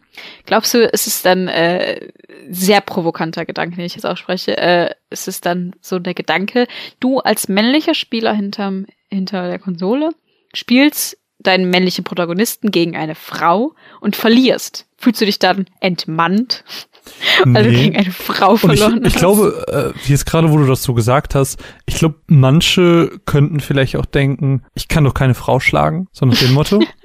kann es sein? Weil das ist ja sowas, was man immer eingeflößt bekommt. So, man darf keine Frauen schlagen. Also, man sollte generell niemanden schlagen? Genau, aber man bekommt, also man bekommt aber als Kind Ja, ja, immer ich weiß. gesagt, darfst nicht niemanden schlagen, sondern darfst keine Frauen schlagen. So, ja, als würde wenn die sich zwei Jungs gesagt, auf dem Schulhof geprügelt haben, war das okay, aber sobald du ein Mädchen angefasst hast, was ja, war dann ist halt vorbei. Und ja. das könnte halt auch sowas sein. Hm, ich verstehe. Aber ich würde mich nicht entmannt fühlen. Aber ich glaube, das liegt aber auch an mir persönlich. Ich glaube, es gibt halt auch Männer mit einem größeren Ego, die ein bisschen engstirniger sind, die ein bisschen, ich will nicht sagen zurückgebliebener sind, aber doch, äh, die sich davon dann Oh, doch äh, angegriffen fühlen, die dann keine Lust darauf haben oder äh, das Spiel dann schlecht bewerten oder sonst was. Also ich glaube, ja, das aber kann gut, halt schon. so Leute, so Leute gibt's ja leider immer. Und ich glaube, erinnere mich, ja, aber das äh, Ding ist, das Ding ist, es sind glaube ich nicht so wenige. Du, wir merken das nicht in unserer Filterbubble, weil wir eigentlich immer sehr reflektierende Leute um uns herum haben. Aber allein an, äh, keine Ahnung, so Sachen wie Wahlergebnissen sehen wir, dass es echt viele Dummköpfe gibt. Ja, hast ja recht. Ich glaube, das darf man Aber nicht ich meine, ich, ich, ich meine so äh, Menschen, die so festgefahren sind, wirst du immer haben. Ich, ich erinnere mich halt äh, zum Beispiel an diese Kommentare über den neuen, inzwischen wieder alten Star Wars Film, also den mit äh, The Force Awakens, wo du halt eine Frau als Hauptfigur hast. Ich kenne mich mit Star Wars nicht so viel aus, dafür bin ich zu schlechte Karo-Vertretung. Ähm, aber da Ja. gab's halt unglaublich viele Kommentare im Sinne von, äh, was machen denn Frauen in, im Weltall? Sie sollten lieber in die Küche. ähm, das ist aber auch ganz schön fies, ey. ja, kein Scheiß. Von wegen, eine Frau könnte niemals ein Jedi sein und sowas halt. Und so Leute wirst du immer und überall finden. Ja. Leider. Ja, aber das ist, glaube ich, auch nicht die richtige Art. Ich weiß auch nicht. Es, es gibt einfach zu viele Dummköpfe auf dieser Welt und ich glaube, diese Dummköpfe verbauen uns als Spieler tolle Erlebnisse, die wir eventuell haben könnten, weil äh, wenn es diese Hindernisse nicht gäbe, könnte ich mir vorstellen, dass äh, Entwickler kreativer sein dürften und äh, das, ich glaube, das wäre eine große Bereicherung für uns. Aber gut. Wollen wir noch eine Matze hören? Weil wir sind in der Zeit schon sehr, sehr weit vorgeschritten und wir wollen den Leuten ja jetzt auch keinen vier Stunden Podcast auf die Ohren drücken. Nicht? Nee. Aber gerne. Dann hören wir jetzt den Podcast zu Assassin's Creed Origins von Caro und ich sage, Mats ab.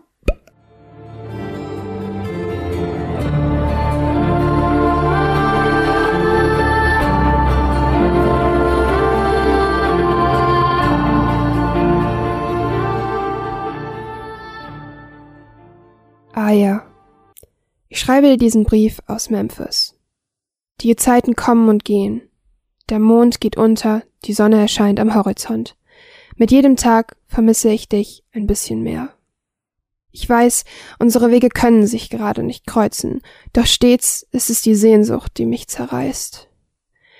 Es gibt kaum einen Menschen, dem ich mehr traue als dir, und trotzdem bleiben die Ängste und Sorgen. Führe deine Klinge stets mit Bedacht. Das hier ist alles gerade erst der Anfang. 49 vor Christus. Ptolemäus herrscht mit Angst und Schrecken über das Land Ägypten. Seine Halbschwester Kleopatra versucht ihn mit allen Mitteln aufzuhalten und sucht nun sogar hinter den Feindeslinien bei den Römern nach Hilfe. Zusammen mit Caesar und Kleopatra machen sich Baek und Aya nun auf den Weg, um Ägypten zu befreien, ihren Sohn Chemo zu rächen und den Orden der Ältesten langsam aber sicher auszuschalten. Dabei entsteht etwas ganz Neues, etwas, das uns bekannter ist denn je. Denn wo eine Gruppe sich zusammenschließt und gemeinsam für das Gute kämpft, ist eine Bruderschaft nicht weit. Assassin's Creed Origins hat jetzt ein Jahr länger als gewohnt auf sich warten lassen. Doch das Ergebnis kann sich wirklich sehen lassen. Während Ubisoft mit Grafik einer nach hinten raus sehr starken Story und imposantem Gameplay glänzt, schwächeln sie stark an anderen Stellen. Samt Quest Level Cap, das charmanterweise nur Empfehlung genannt wird, machen wir uns nun auf eine Reise durch ganz Ägypten. Also wirklich durch ganz Ägypten. Auf unserem Weg treffen wir auf einige Neuerungen und interessante Ansätze. Das Gameplay wurde zum Beispiel komplett umgeworfen, fühlt sich nun mehr nach dem Witcher an, anstatt nach dem 0815 Blocksystem. Ob das Post passt, kann man sich streiten, ich habe mich jedoch recht schnell daran gewöhnt. Auch das Kletter kommt in den Welten von Ägypten doch überraschend häufig zum Einsatz, seien es Gräber in imposanten Städten oder auf Pyramiden. Der Soundtrack lässt sich jedoch relativ selten blicken. Wie schon in Unity ist das Spiel überraschend leise. Natürlich gibt es hier und da ein paar Fetzen, jedoch ist es nicht ansatzweise so stark wie zu den Zeiten der Ezio-Trilogie. Langzeitfans wie mich lässt das etwas traurig zurück, denn die Immersion wird gerade in einer solchen Welt durch genau sowas schlichtweg einfach zerstört. Ich fühlte mich einfach recht alleine. Sowohl Unity als auch Origins haben die gleiche Komponistin und wer den Soundtrack mal so nebenbei hört, wird merken, dass es eigentlich ein richtig guter Soundtrack ist, der eigentlich nicht zu wünschen übrig lässt. Doch es fehlt dieses harmonische, dieses dieses atmosphärische und genau das vermisse ich sehr. Das Questdesign ist wie erwartet recht belanglos. Die Geschichten sind nicht besonders, anspruchsvoll sind sie auch nicht. Sie dienen lediglich als Füllmaterial zwischen den Hauptquests. Doch genau dadurch wird das Spiel recht grindy, was mir sauer aufgeschossen ist, denn eine Wahl hatte ich schließlich nicht. Und in eine Welt von Assassin's Creed passt genau das eigentlich nicht, denn in einem Jahr fließt viel weniger Zeit in ein so großes Spiel mit so einem hohen Questanspruch als zum Beispiel ein Witcher, wo vier, fünf Jahre lang entwickelt wird. Genau das merkt man aber an genau diesen Stellen, die die erzwungen werden. Einen wirklichen Vorteil schafft sich Ubisoft dadurch also auch nicht. Während die Nebenquests recht öde sind, ist die Hauptquest umso stärker. Denn auch wenn die Qualität ein wenig auf sich warten lässt, weil der Anfang ist ein bisschen schleppend und langweilig, wächst da langsam aber sicher einer der stärksten Teile der Reihe heran. Die Gründung der Bruderschaft steht in einem Mittelpunkt und genau sowas kann halt mal ein paar Jährchen dauern. Doch das merkt man auch. Jedoch geht mit Aya aus der Hauptgeschichte einer der wahrscheinlich wichtigsten und besten weiblichen Figuren im ganzen Assassin's Creed-Universum hervor. Das mag jetzt erstmal für viele etwas überraschend klingen, weil ich genau danach seit sehr, sehr langer Zeit sehr, sehr laut schreie. Ich war selber überrascht. Das mag ein wenig überspitzt klingen, aber glaubt mir, wenn ich sage, dass all meine Wünsche und Ansprüche hinsichtlich Frauen in Videospielen von Ubisoft diesmal gestillt wurden. Es ist ein erster und wichtiger Schritt in eine Richtung, nein, in eine Zukunft, in der Videospiele Sexismus nicht totschweigen, sondern konkret ansprechen, konfrontieren, kritisieren. Denn eine fehlende Darstellung löst halt einfach keine Probleme. Es macht das Spiel nicht besser. Rassismus, Faschismus und Sexismus gehören in Videospiele, weil sie echt sind, weil sie da sind, weil sie existent sind. Also kommen wir aus der Wattewelt endlich mal raus und sprechen eben genau diese Themen einfach mal an. Ubisoft schafft mit Assassin's Creed Origins nicht das beste Spiel der Reihe, auch kein Meisterwerk, jedoch lösen sie viele eingefahrene und alte Standards ab und befinden sich endlich auf einem guten, auf einem deutlich besseren Weg, der die Vorfreude auf mehr Spiele in Zukunft stark steigert. Wenn ihr jedoch auch nach vier, fünf oder sechs Stunden einfach nicht reinkommt, dann legt das Spiel guten Gewissens weg.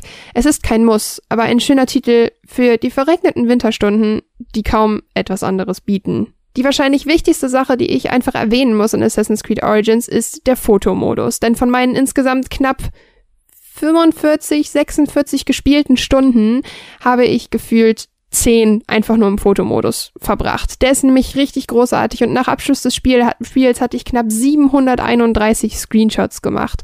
Und das ist ziemlich, ziemlich heftig. Und damit schafft Ubisoft tatsächlich etwas, was unfassbar gut in diese Welt hineinpasst, was mich wirklich überrascht hat, dass eigentlich genau das war, was ich mir immer gewünscht hätte und das genau das ist, was ich mir auf PlayStation mehr wünsche, als es das sogar schon am PC gibt, denn ich kann die Grafik halt leider nicht hochschrauben. Die Dateien sind trotzdem recht klein und lassen sich recht gut auf einen USB-Stick ziehen, also kann man sie tatsächlich noch richtig gut weiterverwenden. Assassin's Creed Origins ist ein netter Zeitvertreib, trotzdem immer noch nicht das, was es hätte sein können. Es ist ein Prequel und es fühlt sich auch ehrlich gesagt nur danach an. Und auch wenn das Ende recht episch und pompös ist, meiner Meinung nach sogar wahrscheinlich das beste Ende eines Assassin's Creed Teils, ist es immer noch nicht es fühlt sich trotzdem nicht vollpreisig an, obwohl wir viele, viele Stunden in diesem Spiel verbringen. Ich kann nicht sagen, woran das im Endeffekt liegt, aber es fehlt mir das komplette Gefühl wie bei den alten Teilen und auch wenn das Spiel wirklich gut ist und bestimmt vielen Leuten sehr, sehr gut gefällt,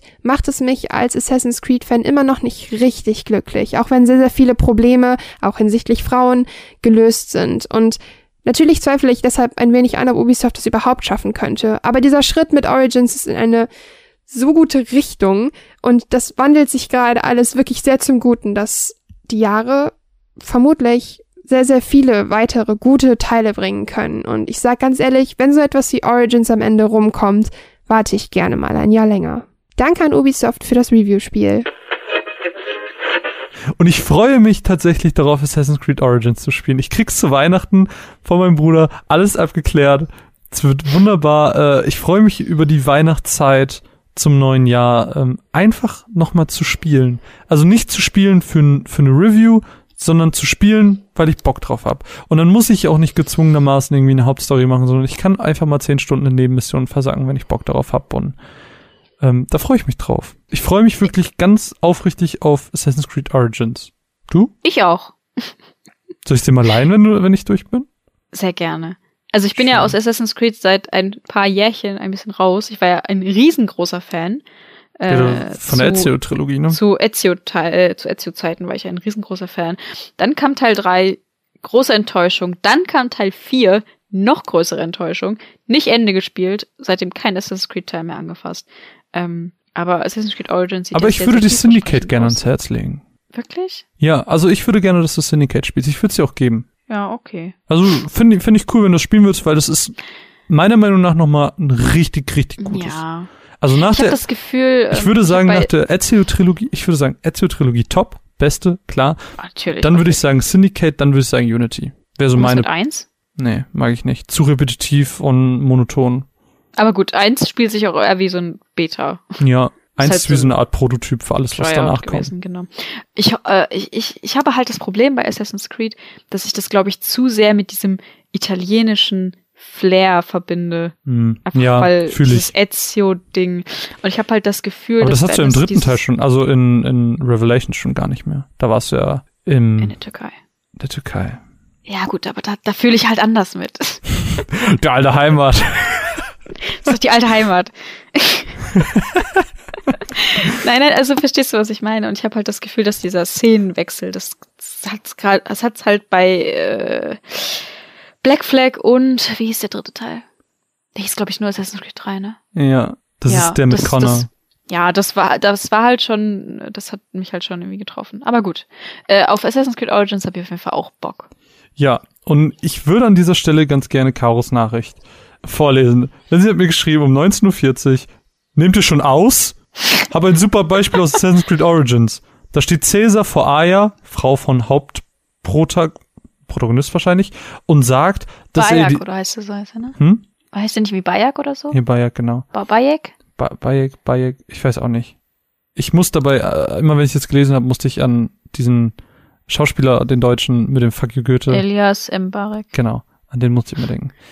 Ähm, so, auf jeden Fall, da steht Caesar vor Aya und sagt, dass er ihr die Aufgabe nicht anvertrauen kann. Frauen würden so verantwortungsvolle Aufgaben nicht stemmen können. Er drückt das Päckchen Bayek in die Hand. In der nächsten Szene wirft Bayek es zu Aya. Er lächelt sie vertrauensvoll an, dann zögert sich Aya mit ihrer Aufgabe. Caesar zögert sich? Oh, okay. Caesar ist sauer, motzt. Äh, sowas hätte man einer Frau gar nicht als Aufgabe geben dürfen, Bayek. Und dann klappt doch alles. Bayek lächelt nur und geht gar nicht drauf ein. Was ganz spannend ist, weil in der ägyptischen Kultur die Frau eine viel bedeutsamere Rolle spielen und mehr Rechte haben, als wertvoller gelten als bei den Römern. Der krasse Zwiespalt ist super spannend, was das angeht. Zwei Kulturen zur gleichen Zeit existent, verschiedene Auffassungen von Bedeutung der Frau. In Ägypten durften ja auch Frauen herrschen, Beispiel Kleopatra. Hm. Deine Meinung dazu? Cool. Ich finde Go, Ägypten. Go Ägypten. Nee, ich finde äh, da, da habe ich tatsächlich gar nicht dran gedacht, dass das zur selben Zeit war. Und dass das so ein Kulturenclash ist. Mhm. Aber ich meine, das finden wir auch in echten Welt. Ja, eben. Geh mal in andere Gebiete, da sieht's ganz anders aus. ja, da ist, glaube ich, Gleichberechtigung jetzt auch nicht so groß geschrieben. Ich glaube, nicht jeder äh, kann sich so glücklich schätzen. Aber naja. Das ist auf jeden Fall Chaos, äh, 5 Cent zum Thema und äh, das Ganze am Beispiel Assassin's Creed Origins. Ich weiß nicht, worüber wollen wir reden? Hast du noch ein äh, Thema offen? Ich habe eine Frage für dich. Ja, bitte. und zwar, es gibt ja Spiele wie zum Beispiel äh, Mass Effect oder Prey, wo du dir am Anfang aussuchen kannst, ist mein Protagonist, der, äh, egal welches Geschlecht du wählst, genau den gleichen Charakter widerspiegelt, ein Mann oder eine Frau. mhm. Wie findest du sowas? ähm, ändert dir eigentlich nichts am Spiel. Dadurch würde ich sagen, es ist einfach eine gute Sache, weil äh, dadurch nur die Projektionsfläche geändert wird. Ähm, ich Mhm. kann mir das vorstellen, also mir persönlich ist es eigentlich immer relativ egal, wenn ich ein Spiel spiele, ob ich eine Frau oder einen Mann spiele. Es muss für mich halt in der Story passen. Spiele wie Prey ähm, sind unabhängig vom Geschlecht. Ähm, da wird dann halt auch noch gleichzeitig ein neutraler Name wie Morgan genommen, äh, der halt sowohl für Frauen als auch für Männer funktioniert. Und dann äh, ist es eigentlich egal, weil dadurch, dass es auch noch First Person ist, siehst du den Charakter noch nicht mal. Das heißt, das Spielerlebnis von beiden ist eigentlich gleich, außer ab und zu, wenn du mal die Stimme hörst beim Laufen oder sonst was. Ähm, dadurch finde ich, ist es eine schöne Sache, dass wenn man jetzt unbedingt sagen muss, okay, ich fühle mich jetzt in diesem Spiel mehr wie eine Frau oder mehr wie ein Mann, dann kann man sich das aussuchen. Es ändert nichts, alles ist gut, jeder ist glücklich. Ich finde, ähm, wenn das Spiel es erlaubt, wenn die, wenn die Spielwelt es erlaubt, dann ist das völlig okay. Ich bin aber auch nicht böse, wenn mir das vorgegeben wird. Also würdest du dir das äh, wünschen für mehr Spiele? Würdest du dir zum Beispiel wünschen, dass du einen Witcher starten kannst und am Anfang aussuchen kannst, ist mein Witcher jetzt eine Frau oder ein Mann? Und stell dir dann vor, das Spiel würde sich zu 0% ändern. Das heißt, du kannst sowohl als Frau weibliche Love Interests haben oder, äh, weiß ich nicht, alles Mögliche. Ja, ich finde, der Witcher ist dann nicht so gutes Beispiel, Nimm irgendein anderes Spiel. Das Weil- war jetzt nur so. Nee, ich wollte kurz erklären, warum. Weil The Witcher ist ja ein Titel, der auf Büchern basiert und da gibt's einfach Mhm. feste Charaktere wie Jennifer und sowas und das würde halt dann zum Beispiel keinen Sinn ergeben, dass Jennifer auf einmal etwas mit einem weiblichen Witcher anfängt, weil das eben in der Literatur einfach so festgelegt ist, dass es Na- halt Geralt ist. Ja, So. okay, verstehe ich. Aber dann nimm Assassin's Creed. Nehmen, nehmen wir Assassin's Creed oder Infamous zum Beispiel. Ähm, das sind, ja, es passt eigentlich bei beidem. Ähm, das sind beides Spiele, wo der Charakter eigentlich nur eine Projektionsfläche ist. Wobei bei Assassin's Creed finde ich es nochmal schwieriger. Bei Assassin's Creed ist es halt, ähm, dadurch, dass alles so zeitlich ist, passt es halt, glaube ich, manchmal zeitlich nicht, zum Beispiel eine Frau zu sein, weil Frauen Mhm. zum Beispiel einfach Historisch Vielleicht- nicht akkurat. Genau, weil es historisch nicht akkurat ist und das versucht Assassin's Creed ja ganz doll. Wobei es ja jetzt in Origins zum Beispiel wieder funktioniert hätte mit äh, Mhm, den Ägyptern. Also ja, wäre da cool, aber nehmen wir mal das Beispiel Infamous, Infamous, Infamous. Infamous, Infamous. Ähm, da wäre es, glaube ich, egal. Also wenn du da, nehmen wir jetzt mal Second Son als PS4-Titel, ähm, wenn du da auch einen geschlechtsneutralen Namen genommen hättest und du hättest ja am Anfang aussuchen können, ob du irgendwie ein cooler Punker-Typ oder eine coole Punker-Frau bist, wäre relativ egal für die Geschichte gewesen, weil das Gameplay geht darum, dass du halt mit deinen Kräften rumspielst, dass du Gegner erledigst und klar, es geht so ein bisschen um die Geschichte, aber die Geschichte hätte halt mit beiden Geschlechtern funktioniert und die ist sehr geschlechtsunspezifisch. Deswegen ähm, solche Spiele, da sollte man es auf jeden Fall einbauen, weil es ändert Mhm. nichts. Du müsstest halt nur das Model ändern und das ist halt Ja. dieser Mehraufwand, den glaube ich nicht alle betreiben wollen, weil es halt dann nochmal ein Kas äh, Kostenfaktor ist, ne? Ja, du hast ja gerade schon gesagt, macht das für dich einen Unterschied? Nee, mir ist es völlig wumpe. Also würdest du nicht sagen, oh, ich kann mit äh, Lightning überhaupt nicht relaten, weil sie eine Frau ist Nö. und ich nicht. Nö, überhaupt nicht. Weil äh, wir sind ja, um jetzt ein bisschen philosophisch zu antworten, wir sind ja alle Menschen. Wir sind ja alle Mhm. Menschen, haben bei bestimmten Situationen bestimmte Gefühle, das ist ja geschlechtsunspezifisch. Ähm, Mhm. Wenn meine Schwester irgendwie zu einem Kristall wird, just because ein Felsi hat irgendwie Bock, so dann bin ich traurig. ähm, vielleicht nicht in dem Moment, weil das spieltechnisch noch nicht so passt, aber jetzt einfach als Beispiel. Oder jemand stirbt und ähm, wir haben mit diesem Charakter sehr lange related, weil er sehr lange Teil der Gruppe war. Er verstirbt und dann fühle ich doch mit, dann ist es mir doch egal, ob der Charakter, den ich steuere, eine Frau oder ein Mann ist, weil dieses Gefühl Trauer unabhängig von jedem Menschen ist. Jeder kennt Mhm. Trauer, jeder kennt Glück, jeder kennt Wut. Und dadurch, dass Gefühle und Emotionen kein Geschlecht kennen, ist es mir auch egal. Das hast du sehr schön gesagt. Wie siehst du das denn? Bezüglich Projektionsfläche und Identifikation und wie sind da so deine Meinung zu? Also wenn ich einen Charakter erstelle, wirklich einen, einen, einen äh, charakterlosen, sagen wir, Multiplayer MMO Ja, genau, Charakter. genau. Sagen wir, wir würden zusammen ein MMORPG anfangen. Ja, genau. Ich würde immer eine Frau erstellen. Okay. Nicht, weil ich Frauen cooler finde, sondern weil ich mich selber erstelle. Mhm. Weil ich in dem Moment mich spiele. Okay. Wenn ich jetzt wirklich äh, einen Character Creator habe Also, und ein MMO ja. spiele, spiele ich mich. Und ich identifiziere mich nicht als Mann, also mache ich auch keinen Mann. So, ganz Mhm. einfach. Äh, wenn ich aber jetzt irgendein Spiel spiele, wo, sagen wir Final Fantasy, dann kann ich mich nicht weniger mit Vivi identifizieren, weil er ein kleiner Junge ist, falls man ihn einen kleinen Jungen nennen kann, sondern das ist mir völlig egal. Also ich sehe das da genau wie du. Wenn ich quasi einen, einen, einen äh, geschriebenen Charakter vor mir habe, der Charaktereigenschaften hat und alles Mögliche, dann ist es mir völlig wurscht, ob das eine Frau, ein Mann, ein Alien, Zombie, Monster mit vier Armen oder sonst was ist. Solange ich damit irgendwie relaten kann, kann ich damit relaten.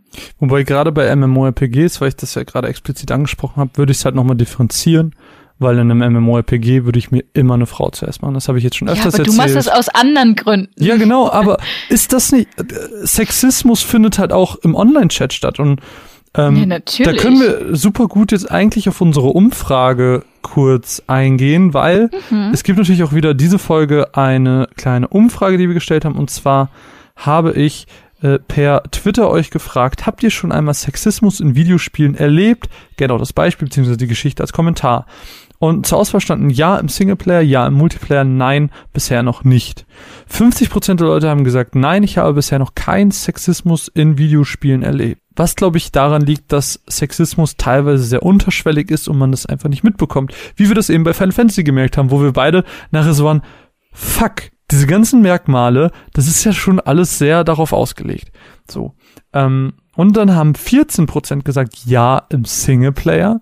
Das, ich vermute mal, in irgendeiner Form ein Kommentar oder sowas kam, wie jetzt mit Shana zum Beispiel, das du eben äh, erwähnt hast. Mhm. Und 36% haben gesagt, ja, im Multiplayer. Und ich finde gerade im Multiplayer ist, ist äh, der Ort, wo Sexismus einfach ja, fast schon Tagesordnung ist. Also Ja, klar. ich habe das schon wie oft gehört, dass wenn eine Frau in einen Sprachchat geht, sie immer äh, in irgendeiner Form belästigt wird oder sonst was. Und in dem Moment, wo Menschen anonym aufeinandertreffen, ähm, haben Frauen es, glaube ich, einfach schwerer. Und selbst Sachen wie das von mir, dass ich mir einen weiblichen Avatar erstelle, äh, erstelle weil ich dann bevorzugt behandelt werde, das ist Sexismus. Ich werde Ja, besser natürlich. behandelt, weil ich den Anschein gebe, eine Frau zu sein. Aber du wirst auch schlechter behandelt, wenn du eine Frau bist. Also es ist halt, es kommt halt immer auf dein Gegenüber an. äh, es gibt da- also- Leute, die dich. Äh, Das muss man aber wieder unterscheiden. Also in MMORPGs wirst du nur bevorzugt. Ich habe ich hab so viele MMOs gespielt und ich wurde nicht ein einziges Mal beleidigt oder sonst was. Das kam nicht ein einziges Mal vor. Ich glaube erst in dem Moment, wo du ähm, keine Ahnung, ein MOBA spielst oder ein Shooter spielst oder sowas. Das sind diese Mhm. sehr äh, anfälligen Momente für sowas oder Plätze, Orte, wie auch immer. Mhm. Mhm.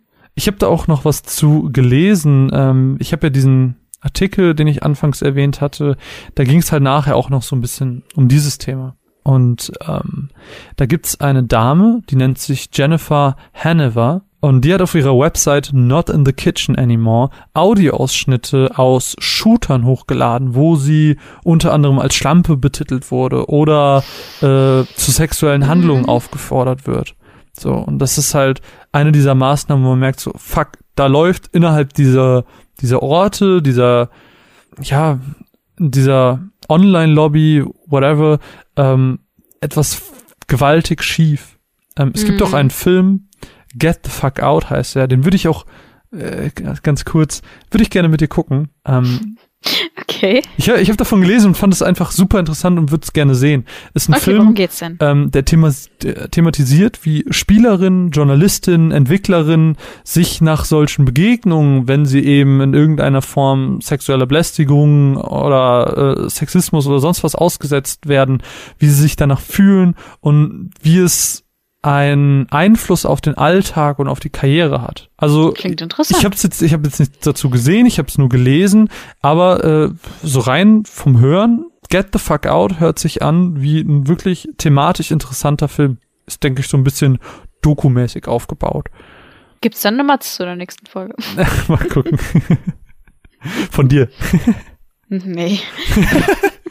Nein, get, get the fuck out. Get the fuck out. Ja, das fand ich auf jeden Fall noch interessant und wollte ich auf jeden Fall noch kurz äh, anbringen, weil es einfach äh, auch nochmal diese die Vielseitigkeit, Ja, die dieses Thema hat, auf, cool. aufzeigt. Aber gut, das ist, also, ich sag mal, wir haben ja jetzt viel über Frauen in Videospielen geredet, aber Frauen, äh, Videospielende Frauen ist ja nochmal ein Thema für sich. Können wir Das ja vielleicht noch ganz mal- kurz noch anschneiden? Ich würde sagen, wir hören noch einmal kurz die letzte Matz, schneiden das Mhm. Thema dann noch ganz kurz an und äh, dann sind wir auch schon fertig. Denn Pascal als Patrone hat sich das Recht erkauft, eine Matz für diesen Podcast Ihr seid käuflich. Wir sind käuflich. Hallo, wir sind die Runaways. Patreon.com slash Runaways unterstrich cast. Ähm, Nein, er hat den Anime-Film Redline gesehen, der, wenn ich das richtig im Kopf habe, äh, über sieben Jahre hinweg vom Studio Madhouse produziert wurde.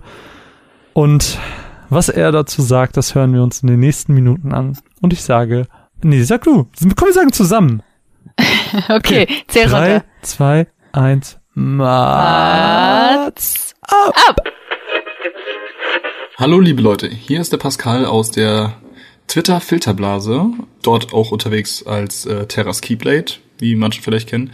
Und ich würde euch heute gerne einen kleinen Film vorstellen. Und zwar geht es um einen Anime-Film. Dieser läuft unter dem Namen Redline. Doch was genau ist Redline eigentlich? Bei Redline handelt es sich um einen Science-Fiction-Action-Auto-Racing-Anime. Zumindest steht es auch so im Wiki. Und das beschreibt es eigentlich auch ganz gut. Unser Hauptcharakter ist Sweet JP, der an einem, großen Rennen teilnehmen möchte, der Redline, ist aber jedoch über seinen Kumpel Frisbee in kleine moralische ähm, ja, Komplikationen verwickelt, sage ich mal so. Dazu kommt auch noch der mehr oder weniger Love Interest Sonoshi, welche gleichzeitig auch seine Konkurrentin ist, ähm, die wir alle in den ersten paar Sequenzen des Films mitkriegen. Aber konzentrieren wir uns nicht auf die Geschichte. Die spielt an Redline auch eher eine ähm, untergeordnete Rolle. Sie ist auch jetzt kein Inception oder irgendetwas in der Richtung. Es ist eine sehr simple Story. Und das will der Film auch sein. Der Film hat nämlich seine eigentlichen Features in der Optik. Ich meine, ihr kennt sicherlich alle Anime-Serien wie JoJo's Bizarre Adventure, One Punch Man, My Hero Academia und wie sie nicht alle heißen.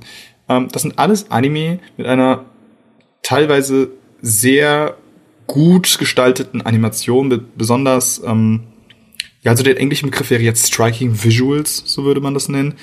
Ähm, also in einer Darstellung, die euch mit einem kleinen Wow-Effekt dasitzen lässt.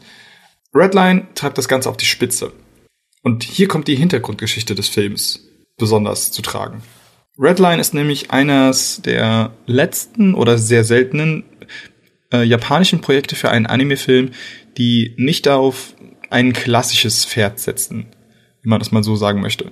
Ich meine, wir alle kennen die Ghibli-Filme oder ähm, Your Name, der jetzt auch äh, Anfang Januar in die deutschen Kinos kommen würde, weil er eine oder wird, weil es einer der erfolgreichsten japanischen Filme ist. Aber die sind alle in ihrem Artstyle doch etwas sehr konservativ. Redline ist nichts von alledem.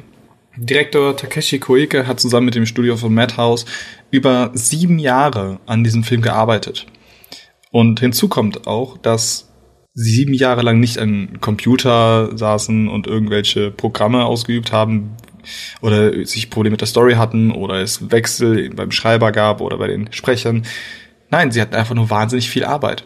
Denn der Film entstand großteils noch per Hand gezeichnet. Und das sieht man im Film an. oftmals hat man bei Animationen oder bei Animationsstudios, dass sie viel zu wenig Zeit haben, um ihre Folgen auszuplanen und sich dementsprechend teilweise Animationen wiederverwertet werden. Ein gutes Beispiel dafür sehen wir an den ersten Folgen äh, der Dragon Ball Super Serie, welche in Japan teilweise ganze äh, Frames aus den Films wiederverwendet hat. Natürlich steht man da unter Druck und hier stand auch das Studio unter Druck, besonders Koike zusammen mit Madhouse. Ich kann euch nur empfehlen, guckt diesen Film und schätzt die Arbeit, die da reingeflossen ist. Denn dieser Film ist sowas von einem Brett an Animation, dass es euch aus den Socken hauen wird. Es handelt sich zwar nur um einen Film, der ein Autorennen in Weltall behandelt und vielleicht ein bisschen Space Opera mit einer Dik einem diktatorischen Planeten in der Robowelt, aber das ist eher nebensächlich. Und der haut euch einfach sowas aus den Socken. Also, wo ich den Film gesehen habe, wurde mir nochmal bewusst, was für ein wahnsinnig tolles Medium Anime eigentlich sein kann. Insbesondere, wenn man die verschiedenen Stilrichtungen des Anime betrachtet. Wir kriegen unterschiedlichste Einblicke in die äh, Welt von Redline, in Arten, die nicht weiter erklärt werden.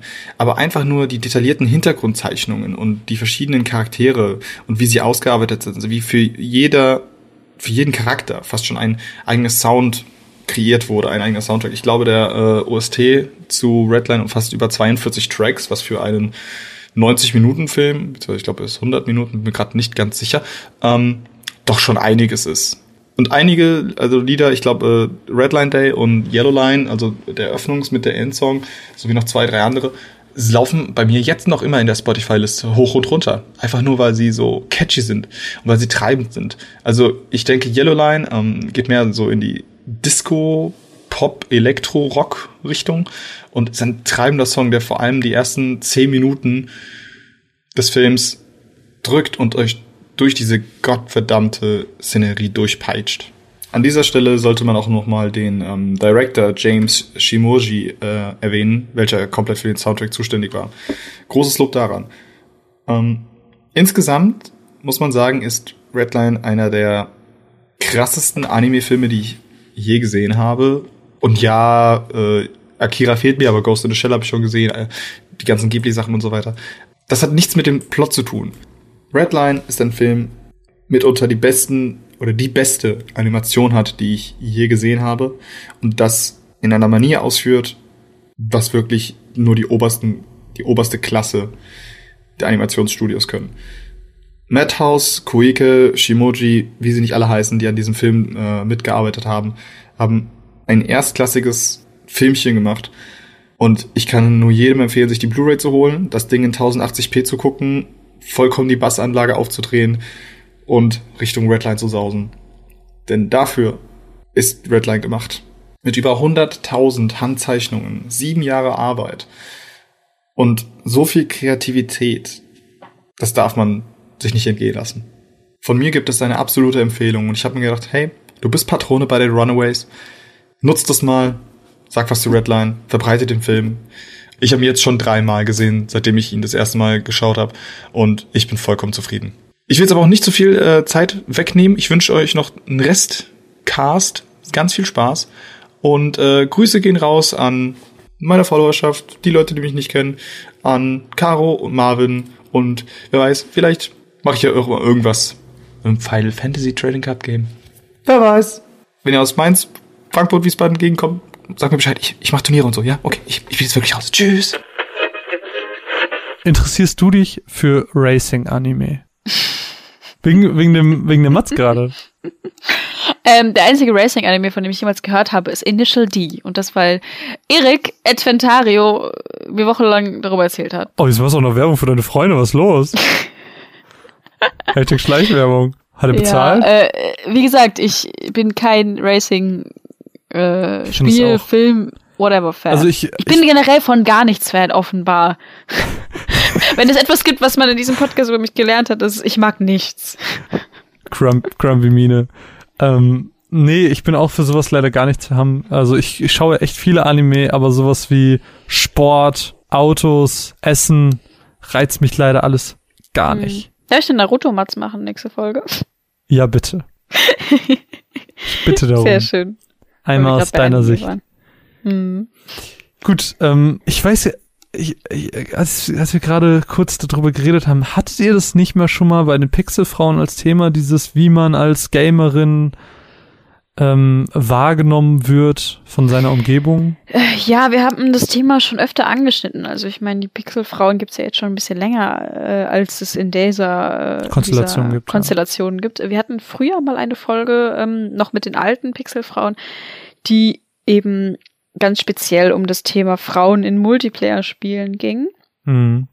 Ähm, da hatten wir noch zum Beispiel Sam dabei, die wirklich sehr, sehr, sehr viel äh, MMOs spielt und generell sehr Multiplayer-affin ist und die da sehr viele Erfahrungen gemacht hat. Sie hat immer wieder äh, gerne von ihrer Geschichte erzählt, dass sie mehr als einmal gehört hat, You have a girl in your team? a real girl? Immer so das Einhorn. Ja, es sind halt so Sachen. Ne? Ähm, dann haben wir aber in einer Folge, da ging es um äh, das Gaming-Selbstbewusstsein, wie man als Frau, die Videospiele mag, äh, dazu steht und wie man, äh, von, wie du schon gesagt hast, wie man von außen wahrgenommen wird, wie man äh, sein Hobby nach außen trägt. Hm. Äh, und jetzt kürzlich unsere aktuellste Folge, die Folge Hashtag Gamergirl, die sich mit dem Vorurteil Gamergirl beschäftigt. Also ja, wir haben schon ein bisschen öfter darüber geredet. Aber vielleicht für die Leute, die die Pixelfrauen nicht hören, vielleicht einmal kurz zusammengefasst. Wurdest du oder hast du schon mal in irgendeiner Form negative Kommentare oder sonst was dafür bekommen, dass du Videospiele spielst? Ist Sexismus was, was du innerhalb deine, deines Videospielseins schon mal erfahren hast? Hm, Ich habe ja die privilegierte Position, dass ich sehr, dass ich eigentlich nur Singleplayer spiele. Das heißt, ich habe keinen Kontakt zu fremden Spielern, sozusagen. Wenn ich Multiplayer spiele, dann nur mit Freunden. Und das ist sehr, sehr selten. Ähm, Fortnite. zum Beispiel Fortnite. ähm, ähm, deswegen, ich glaube halt, so diese krassen Beleidigungen kommen, wenn Anonymität da ist. Hm. So, weißt du? Und dadurch, dass ich das halt nicht äh, erlebe, wurde ich davon eigentlich ganz gut Aber verschont. man könnte sich natürlich jetzt denken, okay, vier Frauen, die über Videospiele reden, da könnte wahrscheinlich der ein oder andere Troll daherkommen und sagen, äh, ach, ihr seid doch Fake Gamer Girls. So.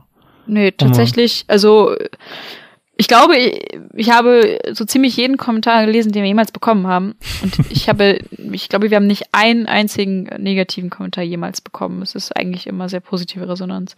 Zum Glück. Aber äh, wurden einmal ziemlich verschont. Und so im echten Leben ist das Negativste, was ich gehört habe, und das sehr, sehr, sehr, sehr oft tatsächlich, ähm, einfach dieses, ähm, das Nicht-Glauben. Das, Mhm. also, das, dass Leute dir das nicht abkaufen, dass sie denken, dass du nur äh, so tust, weil du gut bei Jungs ankommen willst oder weil du cool sein willst oder weil keine Ahnung warum. Also das das ist so das negativste, was ich persönlich erlebt habe, glaube ich Mhm. und das nervt mich halt oder dieses oh, es klingt, es klingt so komisch das zu sagen, aber dieses du bist doch zu hübsch dafür und sowas, Mhm. als als müsse man irgendwie aussehen, Hm. um das zu mögen. Aber das, genau das ist doch schon Sexismus. ja, natürlich. So, Ich meine nur, es- man, es- es, es wird ein gewisser ähm, Phänotyp von einem erwartet, damit man glaubwürdig das Gamer-Sein repräsentiert als Frau. Genau, und dass du halt äh, einfach diesen, diesen Stereotyp ausfüllen musst, dass du nicht auch auf Nagellack stehen kannst, Hm. weil das ist ja voll unglaubwürdig. Und ähm, ja, das ist so das, ähm, das Negativste, was ich persönlich mitbekommen habe. Aber meistens auch gar nicht so böse gemeint. Meistens halt einfach nur wirklich aus, aus, äh, aus ähm, dem Unwissen von anderen Leuten, die sich halt mit Videospielen nicht beschäftigen, die nicht wissen, dass auch normale Leute Videospiele spielen Hm. sondern denken, dass jeder, der Videospiele spielt, irgendwie den ganzen Tag vor WoW hockt oder COD spielt. Ja, also ich kenne das gar nicht. Also klar, als Mann erfährt man sowas gar nicht. Also, dass man sowas hört. Es ist eher der gegenteilige Effekt, dass man das ein bisschen versteckt hat früher, weil äh, man dachte, das ist nicht so cool. Man ist dann Ich nicht hab's cool. ja auch versteckt. Ich habe das immer versteckt. Ich habe da mit niemandem drüber geredet, aber ich dachte, Leute finden mich weird. Aber, aber das ist ja, ich weiß, würdest du das noch zu Sexismus, äh, Sexismus zuordnen? Nee. Ich finde es, äh, Ich würde sagen, wir sind einfach awkward beide. nein, aber es kratzt ja so schon so ein bisschen daran, weil ähm, Ja, aber das hat ja nichts mit dem Geschlecht zu tun. Das hat ja was mit dem Gamer-Stereotyp zu tun. Ja, das, hat stimmt. ja, Auch mit, mit Selbstbewusstsein und so. ja, genau. Ja, also aber ich, ich, würde das, ich würde das ganz getrennt vom Geschlecht sehen. ich hoffe, also ich kann mir halt leider vorstellen, dass äh, gerade wenn man als Frau in einem größeren Medium arbeitet, äh, als Journalistin jetzt zum Beispiel, dass man da viel zu oft hören muss, ach, du kannst doch gar nicht wirklich spielen, hat das dein Mhm. Kollege gespielt oder irgendwie sowas. Genau, es ist immer diese Glaubwürdigkeit, Ja, dass, genau. dass, dass, man, dass man das gar nicht zutraut, dass irgendjemand fähig, also dass eine Frau fähig sein kann, das gut zu spielen oder kompetent genug oder das ja eh nur Aber macht, liegt- weil aber ihr liegt Freund es- das gerne macht. Aber liegt es denn äh, an dieser ganzen Werbung, die wir vielleicht früher mitbekommen haben? Sind wir einfach Opfer des Medienkonsums? Weil wir das auch aus Filmen und so, es wurde immer gezeigt, dass die Jungs gespielt haben. Die Mädchen haben nie gespielt. Erinnere dich mal an die Filme, die du früher gesehen hast. Es waren immer die Mädchen, die Seil gesprungen haben, Fahrrad gefahren sind Mhm. und die Jungs waren die nerdy Typen, die dann gezockt haben. Ja, ja, auf jeden Fall. Ich glaube, es liegt zum einen daran und ich glaube, es liegt zum anderen daran, dass viele Leute Frauen kein strategisches, mathematisches, zusammenhängendes Denken zutrauen. Ma ma ma Ich weiß, Denken würde ich dir auch nicht zuordnen, zutrauen. Mine, was ist 4 mal 4? 20? Das habe ich nie gesagt. Nee, du hast eine andere Zahl gesagt, aber du hast 8 gesagt.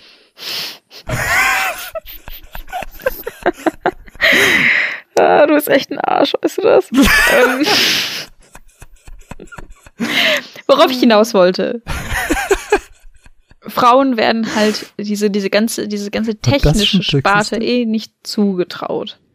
Ja. Und Videospiele sind zwar nicht unbedingt.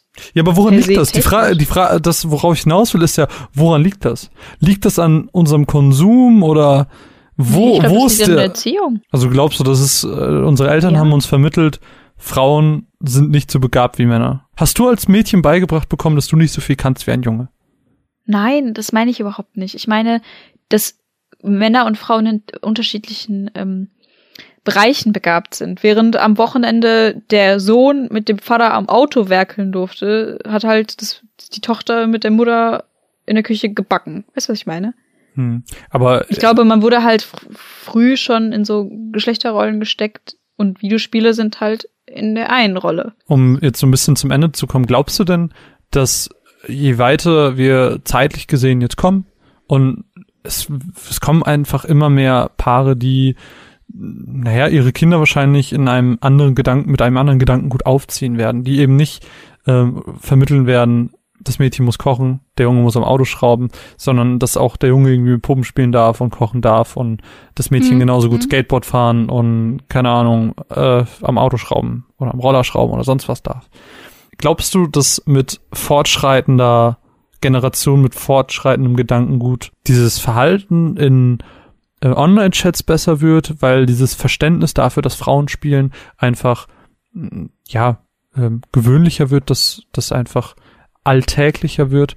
Und glaubst du, ähm, dass sich bezüglich mh, den Spielen an sich, also bezüglich Protagonisten, Antagonisten, äh, auch noch viel tun wird? Mm, ja, ich bin optimistisch. Ich glaube schon. Ich glaube, das ist jetzt kein äh, Prozess von heute auf morgen, aber äh, so, ich sag mal, wenn du auf die letzten 20 Jahre äh, schaust, hat sich ja auch viel getan. Hm. Und ich kann mir nicht vorstellen, warum sich nicht noch mehr tun sollte. Ich glaube nämlich, ähm, bei Spielen auf jeden Fall, aber ich glaube, der Online-Chat wird sich nicht groß ändern, weil Arschlöcher gibt's immer. Ja, klar, Arschlöcher gibt's immer, aber vielleicht werden es weniger. Schwierig, glaube ich nicht. Äh, da habe ich noch nicht genug Vertrauen in die Menschheit. Aber ich glaube, dass die Leute das nicht anhand des, also selbst wenn sie so erzogen werden, ähm, suchen sie irgendeinen Grund und der einzige Grund, den sie finden, ist das Geschlecht und dann ist so, ja, du bist halt ein Arschloch. Ja, aber Arschlöcher finden immer einen Grund. Ja, natürlich. Und, Wenn du kein Mädel bist, dann bist du schwul oder sonst was. ja. Und das ist halt das große Problem. Menschen sind der Feind. Menschen sind scheiße. Ich hoffe, wir haben das Thema einigermaßen euch äh, rüberbringen können. Ich hoffe, wir haben viel abdecken können, was für euch interessant war, dass wir nichts Doofes gesagt haben, das irgendwie über die Stränge ge, äh, Falls doch, geschlagen sorry. hat. Ja, falls doch, sorry, das war überhaupt nicht unsere Intention. Ähm, wir wollten einfach einen Überblick über das Thema verschaffen. Wir sind natürlich auch keine ähm, großen Experten. Wir haben uns da auch nur so ein bisschen reingelesen. Und wie gesagt, es ist ein äh, Fass ohne Boden. Das Thema kann man ewig weiter stricken und man könnte über jedes Spiel wahrscheinlich und jeden Charakter dreimal diskutieren, ob er sexistische Merkmale hat oder nicht und ob das Spiel sexistisch geprägt ist und es ist, oh, es ist so viel. Es ist einfach so, so viel. Gerne könnt ihr uns eure Meinung zu den unterschiedlichen Titeln, zu den unterschiedlichen Themen, die wir besprochen haben, äh, auf Twitter, via Mail, Discord oder sonst wo gerne, gerne mitteilen. Wir freuen uns über alles. Natürlich würde ich mich und Mine wahrscheinlich auch sehr darüber freuen, über ein kleines Feedback, wie sich Mine als Chaos-Ersatz gemacht hat. Stop it. Weil du hast es anfangs gesagt, du bist sehr nervös gewesen. Aber ich finde, du hast es sehr, sehr gut gemacht. Ich bin sehr stolz auf dich. Du warst eine sehr, sehr gute Vertretung. Ich äh, ziehe meinen virtuellen Hut vor dir. Deine Cappy. Meine, ich ziehe meine Cappy. Ach so, vielleicht als kurzer Hinweis, weil sich jetzt vielleicht irgendwer gewundert hat, äh, weil ich erwähnt habe, dass ich Mario Odyssey durch habe, aber es war keine Mazda. Es wird auch dazu keine kommen, weil ich das nicht als Muster bekommen habe, sondern äh, es hat mir jemand zum Geburtstag geschenkt. Ein äh, sehr netter jemand. It's me. It's me. It's jetzt, me. du, du hattest die perfekte Vorlage, du hast es nicht genutzt. Nein, ähm, vielleicht werde ich irgendwann im Rahmen für Patreon mal was darüber erzählen. Vielleicht auch nicht. Auf jeden Fall, eine Matz dürft ihr nicht erwarten. Das dazu. Ja, es war mir eine irre Freude. Ähm, ein krasses. Thema, ein interessantes Thema mit pff, einer Spannweite, die meinen Horizont ein bisschen übersteigt. Aber es war wirklich interessant. Ich habe während dem Gespräch einfach neue Sachen, sind mir einfach Sachen aufgefallen und es war einfach sehr lehrreich und seid gute Menschen. Ist, glaube ich, das, was ich daraus ziehen würde. Seht Menschen als Menschen und nicht als Frau oder Mann. Genau. Mein Name ist Marvin. Ich verabschiede mich in die Nacht. Ihr wart ein wunderbares Publikum. Wir hören uns das nächste Mal. Bis bald. Tschüss. Tschüss. Also ich stelle dir jetzt einfach, oder ich, ich lese jetzt drei Zitate vor du musst einfach sehr intuitiv sagen, woher sie kommen und am besten auch von welchem Charakter. Vielleicht schaffst du es. Aber es ist, glaube ich, relativ schwer. Deswegen, ich lese okay. einfach vor. Okay. Life doesn't last forever. That's why we have to help each other. Live life to the fullest. Even if you say goodbye, you'll always be in our hearts. Sie dann aus Final Fantasy 9. Fast Vivi. Oh, fuck. Everyone I have cared for has either died or left me. Everyone. Fucking except for you. So don't tell me I would be safer uh, with someone else. Because the truth is, I would be just be more scared. Das ist äh, Ellie aus Last of Us. Yes! There's no advantage to hurrying through life. Das weiß ich nicht. Das ist Shikamaru aus Naruto. Fies. you tricked me. Das war witzig. Das ist ein Anime, das zählt nicht. Natürlich, ich habe gesagt Filme, Serien und Spiele. Ach Mist. Und außerdem gibt's, gesagt. und außerdem gibt's äh, auch äh, Spiele mit Naruto. Aber wahrscheinlich Naruto ist auch ein Videospiel, bla bla. Na gut.